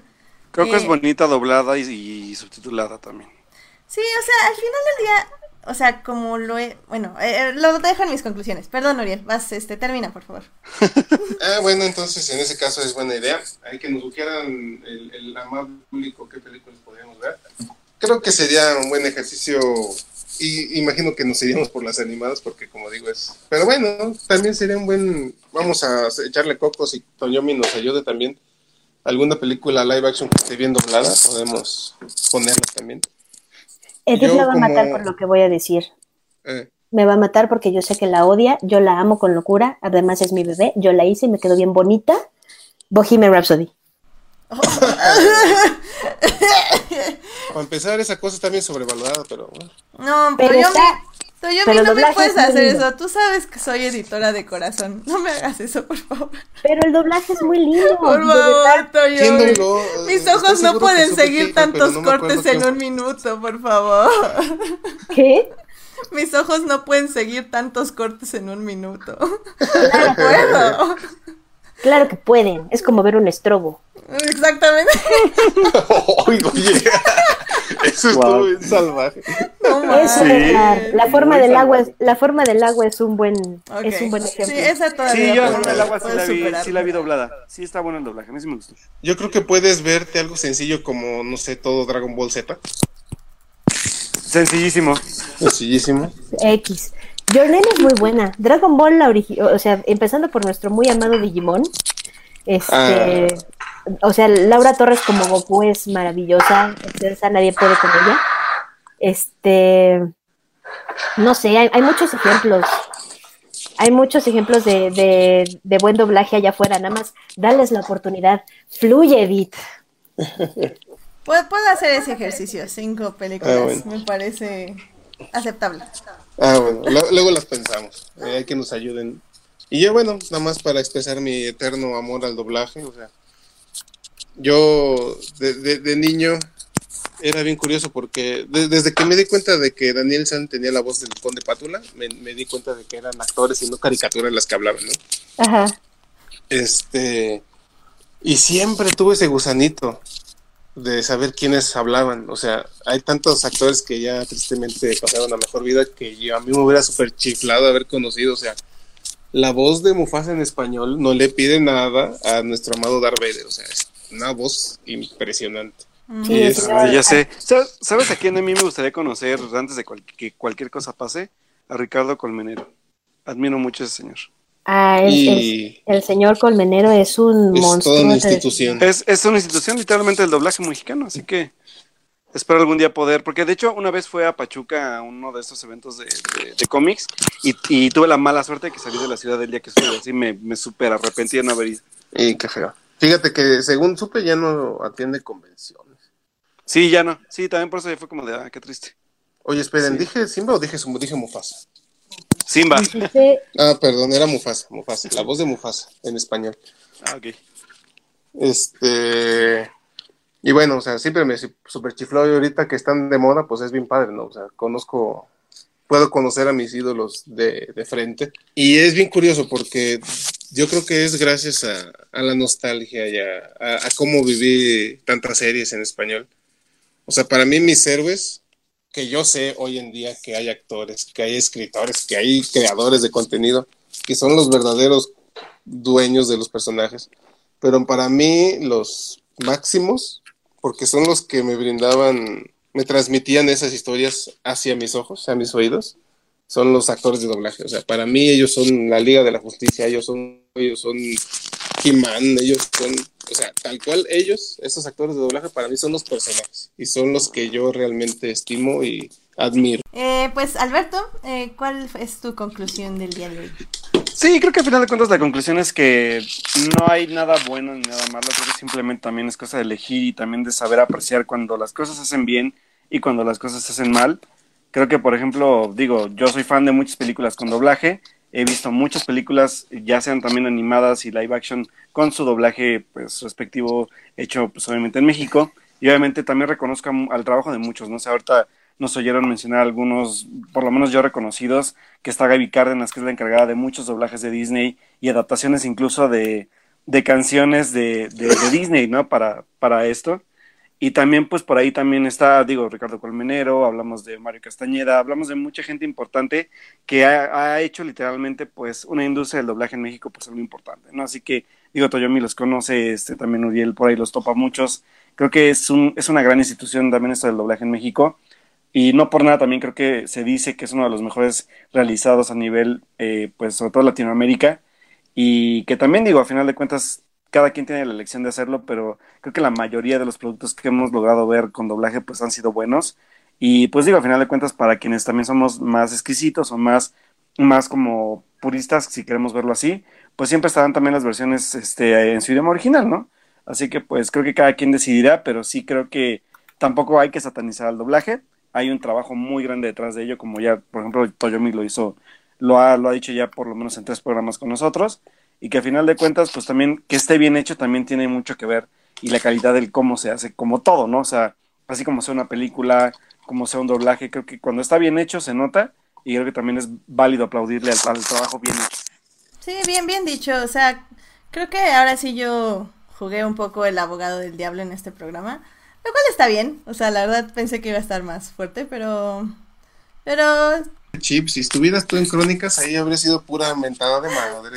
no, es que, eh, o sea, miren, y, y, me gustó, o sea, jugar al abogado del diablo. O sea, al final del día, sí estoy de acuerdo que, o sea, el doblaje es, como ya lo dije y lo traté de decir todo el programa, o sea, el doblaje sí es necesario, el doblaje sí sirve y es muy valioso y los actores también que lo hacen y los técnicos y las personas como Toyomi que hacen las mezclas, o sea, es, es, es un arte por sí mismo y al final del día eso es lo que es. O sea, al final ya lo dije, creo que, o sea, las películas, el doblaje de las películas, o sea, son sus propias películas en algunas ocasiones, como ya lo dijimos con ciertos ejemplos, y eso está bien, o sea, es, es interesante, me parece casi, casi, pues, no, no, no, casi, casi, o sea, es arte, es un performance y está muy bien. Pero sí soy de la opinión que creo que sí eh, prefiero yo ver eh, lo que me quiere decir la persona, el director y todo. Y sí, o sea, si me da tiempo, si me hacen estos retos de ver cinco películas y todo, sí, puedo ver el doblaje, o sea, no es como que me derrito ni nada. Em, pero, pero sí, o sea, lo que yo tal vez como abogada del diablo les diría es que traten de ver las cosas en su idioma, eh, sobre todo que apoyen o eh, encourage, alienten, alienten, gracias Alberto. Este... Eso provoca el subtitulaje, muchachos. Este, eso provoca ver demasiado contenido en inglés, hay que ver otros idiomas. Este, me, bueno. recordaste un maestro. alienten, alienten sobre todo a los niños a ver cosas en otros idiomas. Em, porque ellos captan muchísimo más. O sea, creo que a mí, mi experiencia personal, o sea, creo que, no sé si ya lo he comentado aquí en el programa, pero en casa de mis papás yo veía los VHS doblados, eh, o sea, en español. Y en casa de mi abuela veía puras películas en inglés, o sea, las mismas películas, El Rey León, E.T., Star Wars, eh, Jurassic Park, en inglés. Y eso me ayudaba muchísimo porque tenía como este rango. O sea, hay ciertas canciones de Disney que yo se las canto en español, en un spanglish muy extraño. Porque al final del día los niños no son tontos y, y, captan muchísimo más rápido que nosotros los idiomas. Entonces, si ustedes los alientan no solo a ver películas en otro idioma, sino a leer los subtítulos, eso también les va a ayudar muchísimo a, a, a mejorar su aptitud de lectura, su rapidez mental. O sea, la verdad es que al final del día, creo yo, o sea, como dice un poco Uriel, no los quiero hacer cambiar de opinión a los adultos, porque de eso tampoco se trata, o sea, esto es un debate, es como para que vean los pros y contras, pero ese es como mi, mi aporte a este podcast, o, es, o bueno, este programa, espero que como que se queden con eso, o sea, también traten de ver las cosas en su idioma original, porque pueden aprender cosas, pueden aprender nuevos idiomas, pueden aprender nuevas expresiones, o sea, Toyomi no me mentirá de que cuando vimos el maratón de Kurosawa ya todos respondíamos el teléfono como diciendo moshi moshi. Moshi moshi. Moshi moshi. Está muy, muy divertido. O sea, aprendes muchas cosas. O sea, ahora que tuve la oportunidad de viajar, había muchas frases que yo reconocía de películas, de canciones. Que la música también, la música no la doblamos, la música la escuchamos en su idioma original. Aunque no sepamos qué están diciendo, nos la transmiten por medio de los instrumentos, por medio de la voz. Y también es otra forma de aprender idiomas.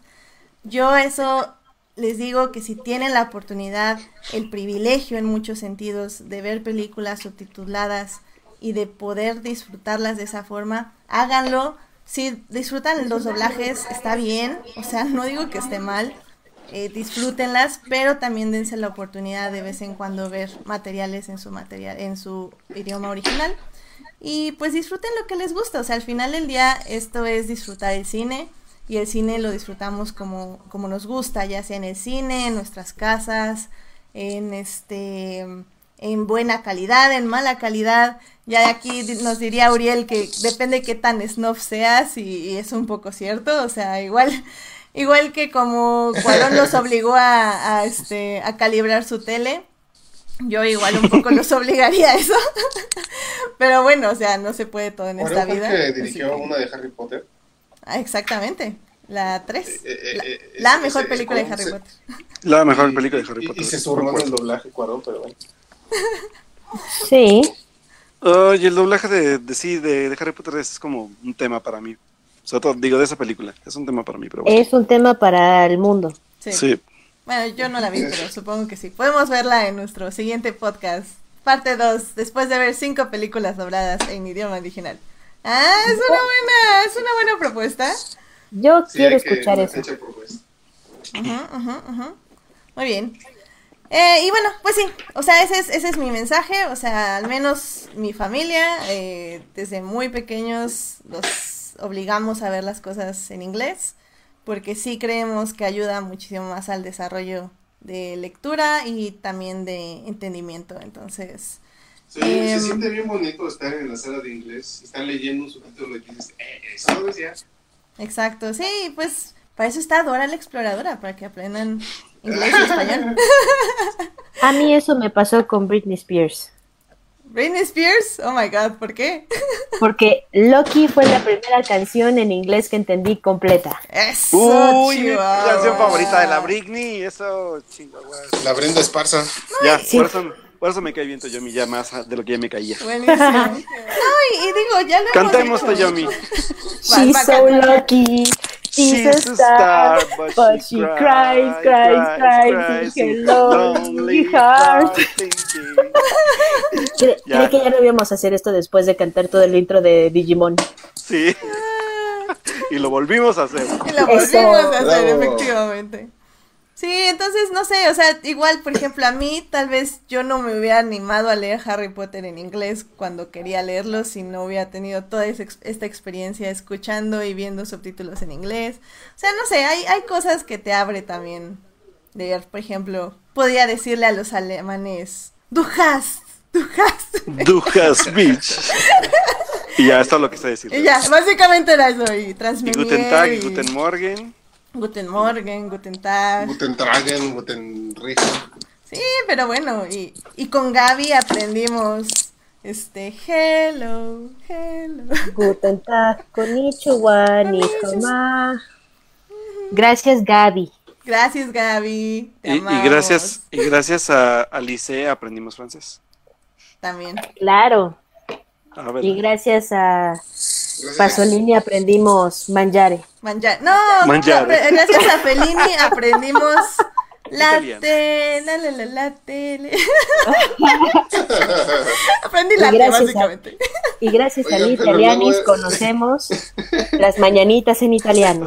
Eh, Ya acuerdo Ah, cómo va, pero bueno. bien, bien simpático que es lo que decía, eh, o sea, te gusta una canción en inglés, no sabes qué dice y le empiezas a ver qué dice para aprendértele, cantarle, ah, caray, esta canción es bien triste, este, xenófoba, es bien horrible y yo la estoy cantando. Sí, sí, pasó, pasó, pasó y pasó y seguirá pasando. Sí, seguirá pasando.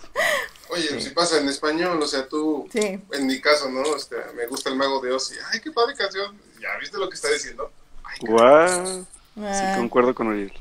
Pero bueno, justo es eso, nada más como decirles que, que sí, o sea, el doblaje es eso, es doblaje, es este, tiene su valor y su y su valor, que se me fue otro sinónimo, y también el idioma original les puede servir mucho, sobre todo como digo, si tienen el privilegio y, pueden tener el acceso, pues se los recomiendo mucho. No nos quedemos solo nuestro idioma, porque al final del día estamos en un mundo global y y no tenemos que tenerle miedo al otro y menos aprender más cosas.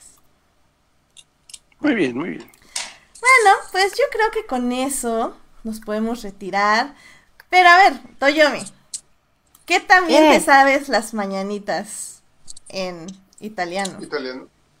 Miren, para ser muy honesta, a mí me choca que me canten las mañanitas en, el- en los restaurantes.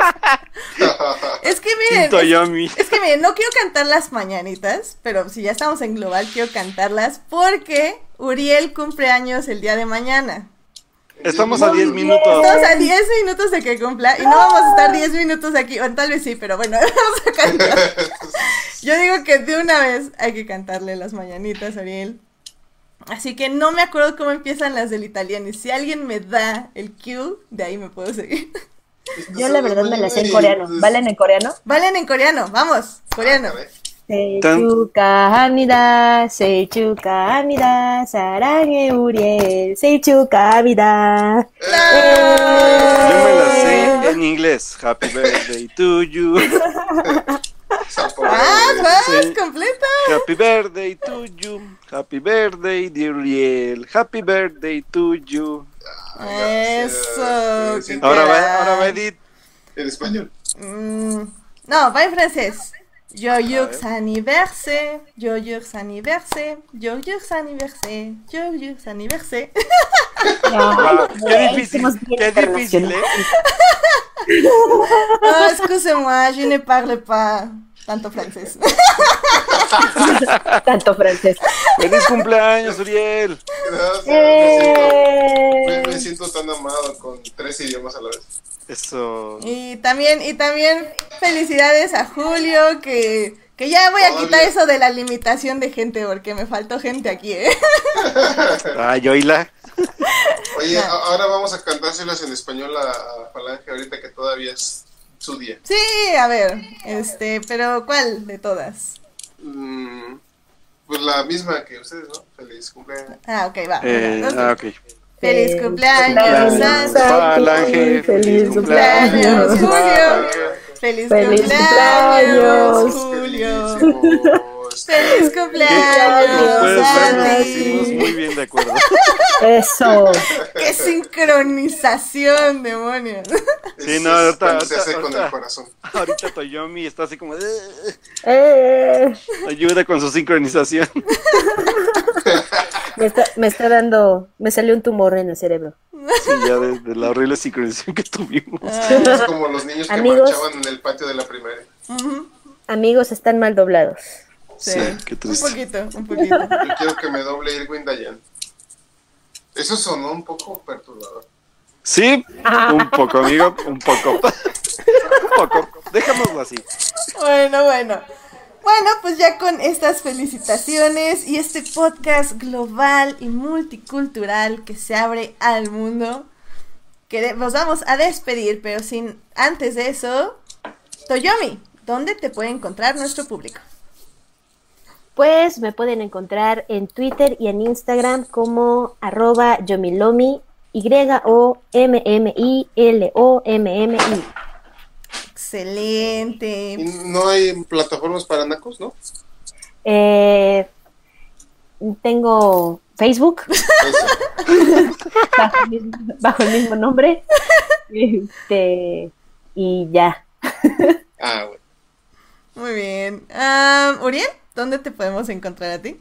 Ah, nos pueden encontrar todos los jueves o la gran mayoría de los jueves del año a las 12 de la noche en su podcast, eh, eh, uno de sus podcasts favoritos. No puedo decir cuál es más, ¿verdad? Obviamente. Eh, de Crónicas del Multiverso. Ahí podemos este, hablar sin mesura y, y- y comportarnos bien como aquí. Este, Sí. Si acuden, te contagias, o sea, es, es, es, es innegable, o sea, incluso Edith también perdió el control aquella vez. No, yo estoy, yo soy bien portada. Yo no sé de qué hablas. Y este eh, también está nuestra página eh, de Facebook, este, Crónicas del Multiverso, nuestra fanpage.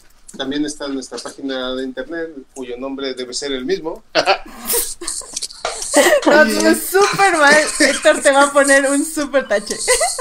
Oh, y este posiblemente esté en lo correcto.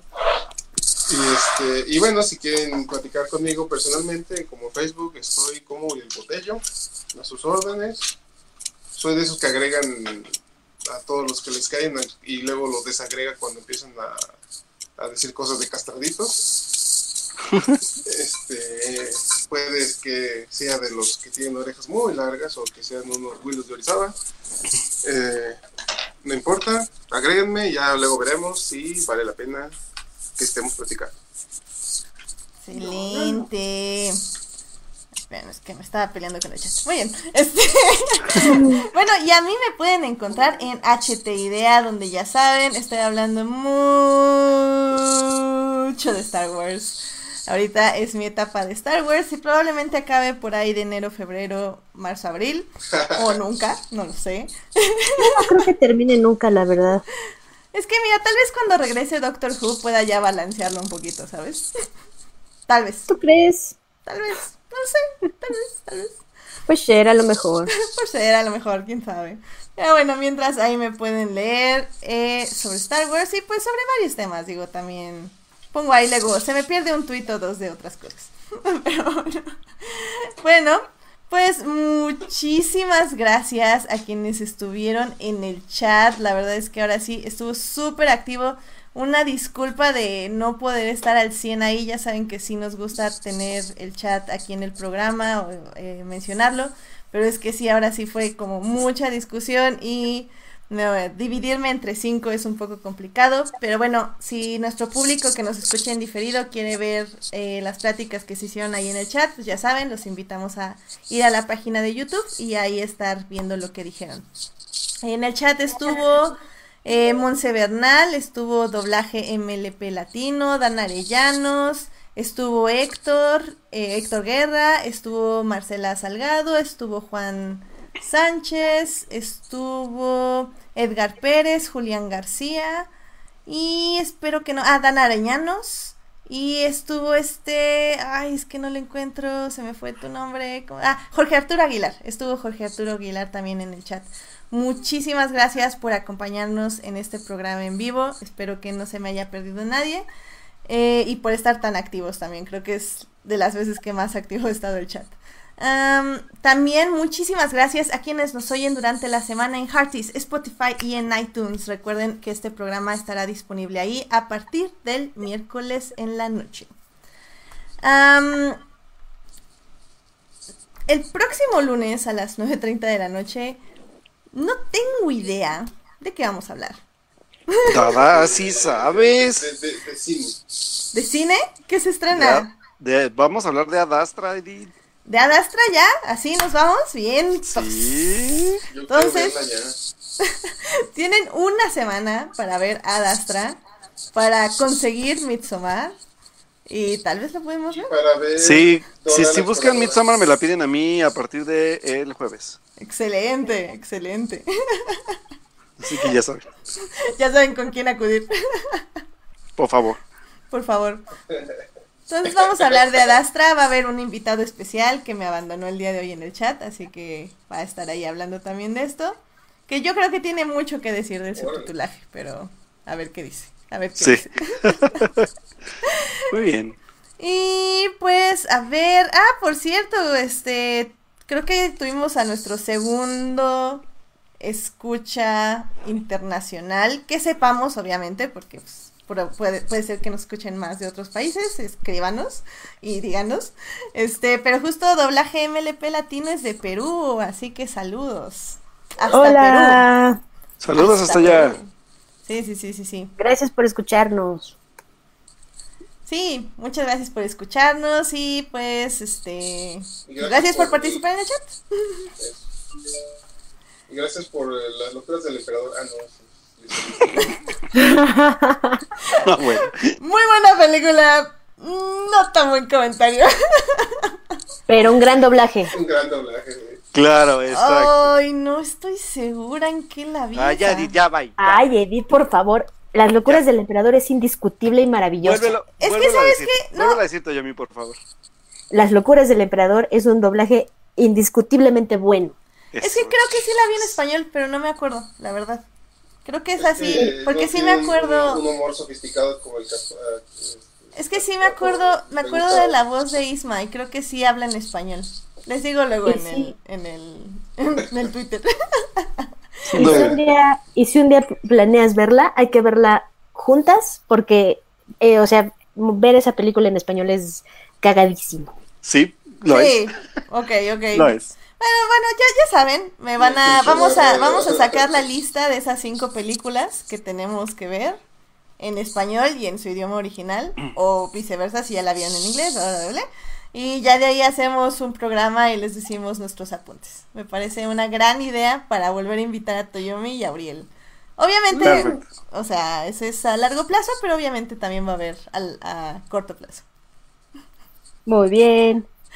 Muy, Muy bien. bien, muchachos. Me alegra ver que hay, fans de. Doctor Who y, y efectivamente Monse los domingos en las mañanas se dice pone loca con Fórmula 1. Efectivamente los domingos en las madrugadas es de Fórmula 1 mi Twitter. Muy bien. Oye, ¿por qué ya no ha sido tu momento de la semana? Eh, no, es que fue muy triste porque perdió Hamilton y ganó Vettel. Ah, y Leclerc claro. quedó en segundo, entonces me dolió. Por eso no fue mi momento de la semana. Estoy muy triste. Pero bueno, ah, me, me están confirmando que efectivamente sí vi las locuras del emperador en español. Muchas gracias. Ah. Éxito. Éxito. Entonces ya no la tengo. La podemos ver en inglés. Ay, no. No, la podemos volver a ver en español para que te acuerdes. No, Sí. porque el punto es verla ahora en inglés y compararla. ¡Yeah! Sí. No, otro, buen ejemplo de doblaje en live action, de Venganza. Ay, Uy, no, sí. No, Ah, no, no, no, ¿sí? no, no me hagan eso, por favor. ¿Sí? Sí, No. confirmo. Si la ponen en la lista, me doy un tiro. ¿También te marea o eso por otra razón? No, no, no, o sea, me encanta ver de venganza, pero verla en español, no sé, me da, me escalofríos nada más pensarlo. No, es bueno. ¿Por qué no? Bueno, podemos agregarla a la lista, está bien. Bueno, Con la, con, con la única condición que te sientes a ver las películas con la mente totalmente abierta. puedo hacer eso. No abierta, pero al menos la mente en blanco sí puedo hacer. Recep- No, receptivo. no, no, no, no. Una cosa es totalmente abierta y otra cosa es en blanco. Es que ese en blanco es como para no juzgarla, ¿sabes? Es como nada más para que entre todo. y disfrutarla. No, pues de hecho tienes que juzgarla, de eso se trata. También, también. Bueno, pues mira, cumplimos nuestra misión. Ya son las 12 de la noche. ¡Feliz cumpleaños! ya, ya, por eso, por eso ya comience la fiesta. eh. fue todo un plan. Vamos a la fiesta. Vamos a la fiesta. Saca la fiesta. Vamos ya. ¿En dónde es la fiesta? ¿Puebla, Ciudad de México, Estado de México? ¿O dónde estás tú, Ariel? San Luis, ya. Elijan un estado y nos vamos. Vamos Va. a la fiesta. Muy bien. No sé, Toya, a mí no te veo con ganas, ¿eh? Éxito, vamos, a huevo. Eso, esa es la actitud. Pésimo Sí. doblaje ahí. Alguien la con más energía. Estoy mal doblada.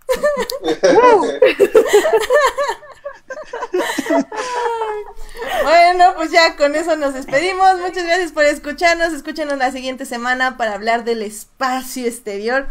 Siento que va a haber polémica. No sé, Sí. porque leí los No. comentarios de Alberto y algo me dijo Mother, algo me dijo como, como no sé, como esa cosa que ustedes saben que dicen que a mí me va a encantar y que Alberto no y que va a haber golpes y así. No sé, ¿tú No qué sé, dices, si Alberto? te, ¿Tú no, qué dices, Alberto? no sé si te guste tú. ¿Tú, tú crees que no me va a gustar todo yo? Ah, ya lo dudé entonces todo en mi vida. Gracias. Oh, Ok.